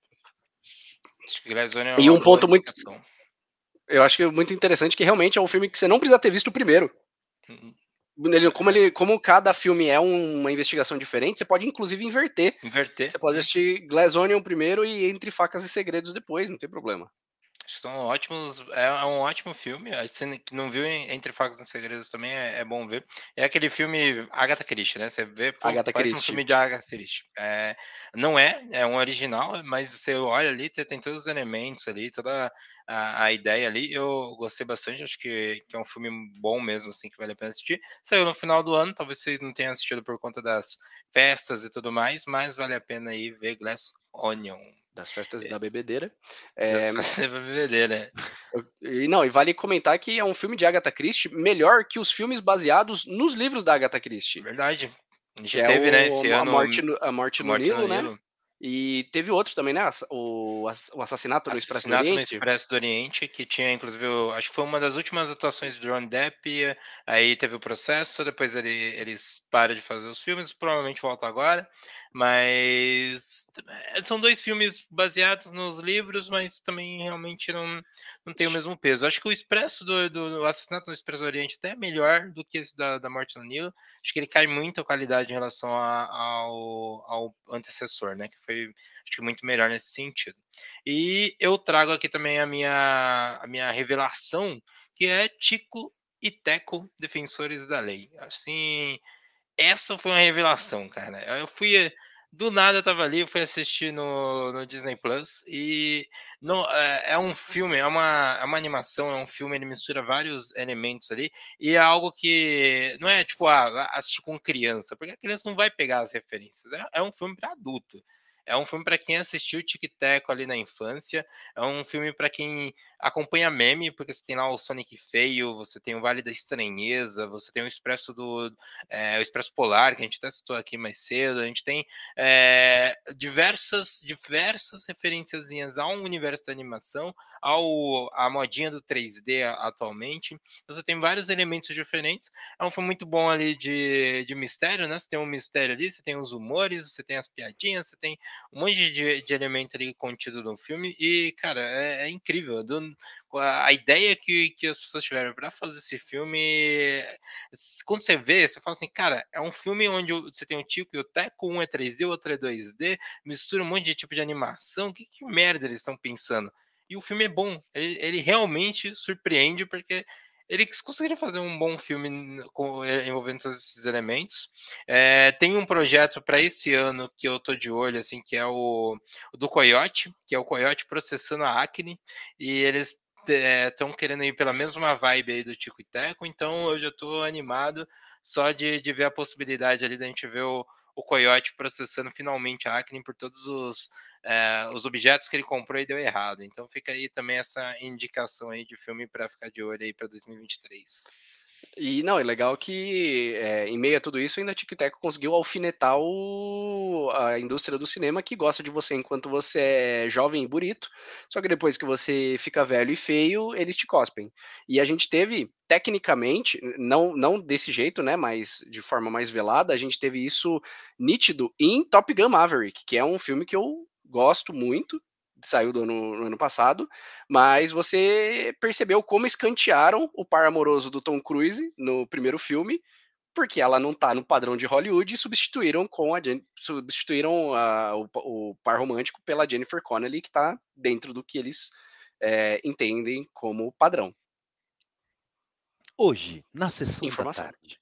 É, é Informação. É uma e agora, nós vamos para a próxima dica rápida aí de pior revelação de 2022.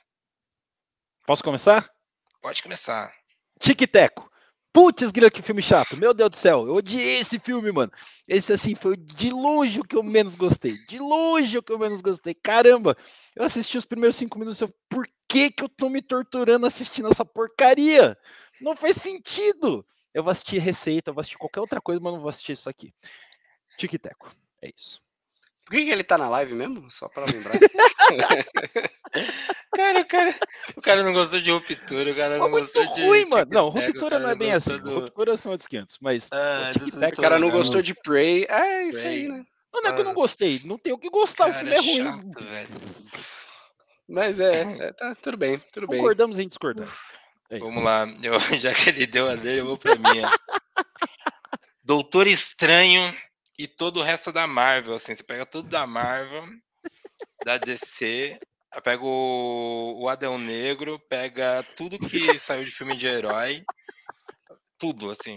O Doutor Estranho Multiverso dos filmes de super-heróis, assim, e joga no lixo. E, as séries também. Você aproveita e pega as séries.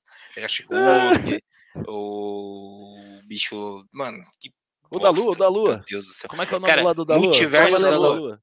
É, era Doutor, Não Tão Estranho e os Três Universos da Loucura. É isso que eu tenho pra dizer. Que multiverso com três universos ali que mal apareceu. Nosso filme bosta que eu gastei dinheiro pra ir no cinema. Eu, eu saio em defesa de Doutor, de Doutor Estranho 2, eu saio em defesa porque é um filme de Sam Raimi e para mim Sam Raimi pode. Deixa ele fazer o negócio Pode, quando não coloca uma coleira no pescoço dele e fala: você tem que fazer aí a Fórmula Marvel, filho da puta. Mas até que ele descarta bastante coisa, a própria cena do massacre Illuminati é ele tacando foda-se pra, pra, pra referência. Né? Cara, ele fez miojo, o homem mais inteligente do mundo. O cara virou miojo. É, ué, foda-se. O cara que, ah, o homem mais inteligente do mundo. Qual é a inteligência do homem mais inteligente do mundo? Ah, eu vou esticar numa, numa pessoa que veio de outro universo consegue destruir a realidade. Eu vou esticar em volta dela. Miojo. É, não, foi, a cena foi só display de fatality. É só pra. É isso. Né? Próximo.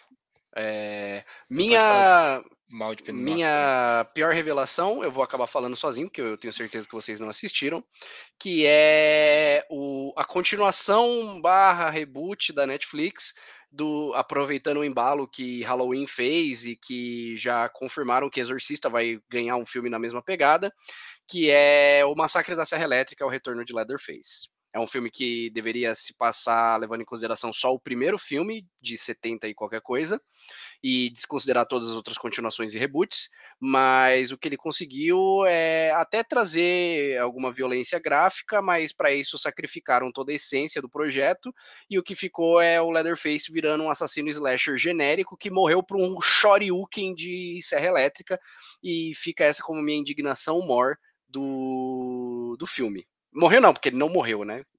Assim, se você não sabia disso, sinto muito, mas nem perde seu tempo. É, é um filme de uma hora e dez, eu acho que uma hora e vinte, nem é muito longo. É, ele, ele ganha pela violência gráfica, mas ele não apresenta uma história interessante, não explica o que aconteceu entre o primeiro filme e agora, simplesmente passou-se o tempo e foda-se. E quando ele tem até alguns embates, ele tenta subverter a questão da, da, da velha badass que resolve tudo, que no, no Halloween era a Jamie Lee Curtis, né? É, mas mesmo assim, o que ele consegue é fazer um, um resultado é, qualquer genérico, qualquer coisa. Então, essa é a minha revelação. Pífio. Perfeito. É isso. E para mim não esquecer de falar mal de Pinóquio, da Disney. Baita filme, assista. Jackson gostou e o Jackson gosta de nada que a gente gosta. É, Jackson. Pô, nada Pinóquio. não, a gente concordou em alguns filmes. Ah, já, é, Pinóquio é muito ruim. Nossa, Pinóquio da Disney. É. Pinóquio da Disney, mano. É fofinho, Mas assim, não, o, o, o Jack é fora da curva. O Jack é fora da curva. Pode ser uma, uma, concavidade para baixo, de repente, mas ele é fora da curva. Isso aí, senhoras e senhores. Este foi o primeiríssimo e talvez de muitos, espero, é, Pato de Ouro, a nossa premiação aí para os filmes que a gente assistiu no último ano e que nós gostamos ou não gostamos que concordamos e discordamos. E aí a gente vai mandar para todos os ganhadores aí um NFT por e-mail de um pato dourado. E aí vai chegar lá. O Jack quer que eu fale em inglês, mas eu vou me enrolar todo para falar em inglês, então. Não se preocupe. Eu só quero deixar que a nossa caixa de e-mail ela lutou bastante. Eu só quero avisar para para alguns e-mails que a gente tem recebido aí, né? É, telejornal não é uma das nossas categorias, então não tem como a gente premiar os jornais de vocês, tá? Então sinto muito, mas essa categoria não existe. Então foi mal, o Bonner é, não, não tá tendo. É isso aí. E o, e o NFT do Jordan Peele eu mando no WhatsApp, que eu tenho o, o zap dele. Né? A gente depois eu mando para ele direto ali, aí fica mais fácil de, de, de, compartilhar. Manda do lado de uma foto da sua genitália que é certeza que ele vai abrir. Aí ele abre na hora. Eu adoro fazer isso com ele, que eu mando, aí ele manda o dele, ele fala, ah, o meu é maior. Aí a gente fica nessas brincadeiras ali. É, eu, Perdeu alguma eu, coisa? eu falo é um Travou minha internet? O que, que, aconteceu? ele jogou, eu, eu agarrei, cara. Ele jogou, eu agarrei. É perigoso, porque você estava falando de genitália, mas tudo bem. Ah, por isso, cara. Eu vou deixar de agarrar. Esse parece o sinal para Bruno Sankar dar o nosso recado final. Isso, então vamos para os recados finais, galerinha. Bom, se você estava assistindo ao vivo, ah, saiba que temos ao vivo. A gente teve aqui um pico de dois, é, duas pessoas assistindo ao vivo. Foi o maior pico que nós conseguimos na nossa live. É, agora nós vamos ter quinzenalmente as lives no YouTube, depois vai para o Spotify ali a versão gravada. Você vai poder assistir, além de ouvir no Spotify também. Spotify agora tem esse recurso onde você pode assistir. E se você estiver aí ouvindo, deixe um comentário na perguntinha que a gente deixa no Spotify. A gente sempre deixa uma perguntinha ali, uma caixinha de texto que você consegue perguntar e fica ali em destaque. E se você estiver no YouTube, você pode ir nos comentários e deixar um comentário fixado. É, o nosso fã pediu para segurar. A gente tem um. Quem assiste ao vivo vai poder fazer o quê? Vai poder é, deixar comentários ali, a gente vai fixar, vai interagir com você, então tem essa parte que é legal. Para saber, ah, quando é que vai estar ao vivo, quando é que está tendo, segue no Instagram. Seguindo no Instagram lá, a gente vai divulgar, a gente vai publicar as coisas lá. A gente às vezes publica em cima da hora, a gente vai tentar sempre publicar um pouco antes. Às vezes a gente publica em cima da hora, porque às vezes tem gente no trem vindo do outro lado do estado, e aí a gente precisa esperar a pessoa e pode atrasar uns 45 minutos. Isso costuma acontecer Às vezes também a gente remarca, porque essa mesma pessoa pede para ajuda da gente para gravar outras coisas. Então isso também pode acontecer. Mas se você seguir no Instagram e a gente estiver ao vivo, a gente vai lá marcar com a roubinha ali, você vai poder saber se a gente está realmente ao vivo. Mas não se preocupe, vai lá no Instagram, é, vai principalmente também nos Instagrams pessoais ali, principalmente no do Jackson Lima, porque agora ele tem a missão de fazer os tão sonhados cortes que ele sempre quis, fazer os cortes para ir para as nossas redes sociais. Então, se você não vê esses posts ali, aproveita e me ajuda a cobrar o Jackson indo lá na caixa de mensagens dele cobrando ele. Quer cobrar direto no Pato Escada? Vai lá no arroba Pato Escada. E se você quiser, pode ir lá no Clube do Pato. O que é o Clube do Pato? O Clube do Pato é o nosso WhatsApp lá, um clube, um, uma comunidade no WhatsApp, um grupinho no WhatsApp, onde você pode entrar. A primeira regra do Clube do Pato é não falar sobre o Clube do Pato. A segunda regra do Clube do Pato é não falar sobre o Clube do Pato. E a terceira regra é assista sem camisa e sem cinto e sem sapatos. É, acho que é o jeito certinho de você assistir ali ao Clube do Pato. Então, esse foi o Pato Escada e eu sou o Bruno Sancar. Eu sou o Gustavo Lomba. Eu sou o Jackson Lima. Por um momento eu pensei que ele tinha esquecido. Não, o, ja, o, ja, o Jack é nosso. nosso é, como é que fala? Nosso, o cara que fica em outro país lá que demora oito horas para para chegar no ponto dele lá. tá difícil ali a internet. E esse foi o Patiscada. Até mais, pessoal.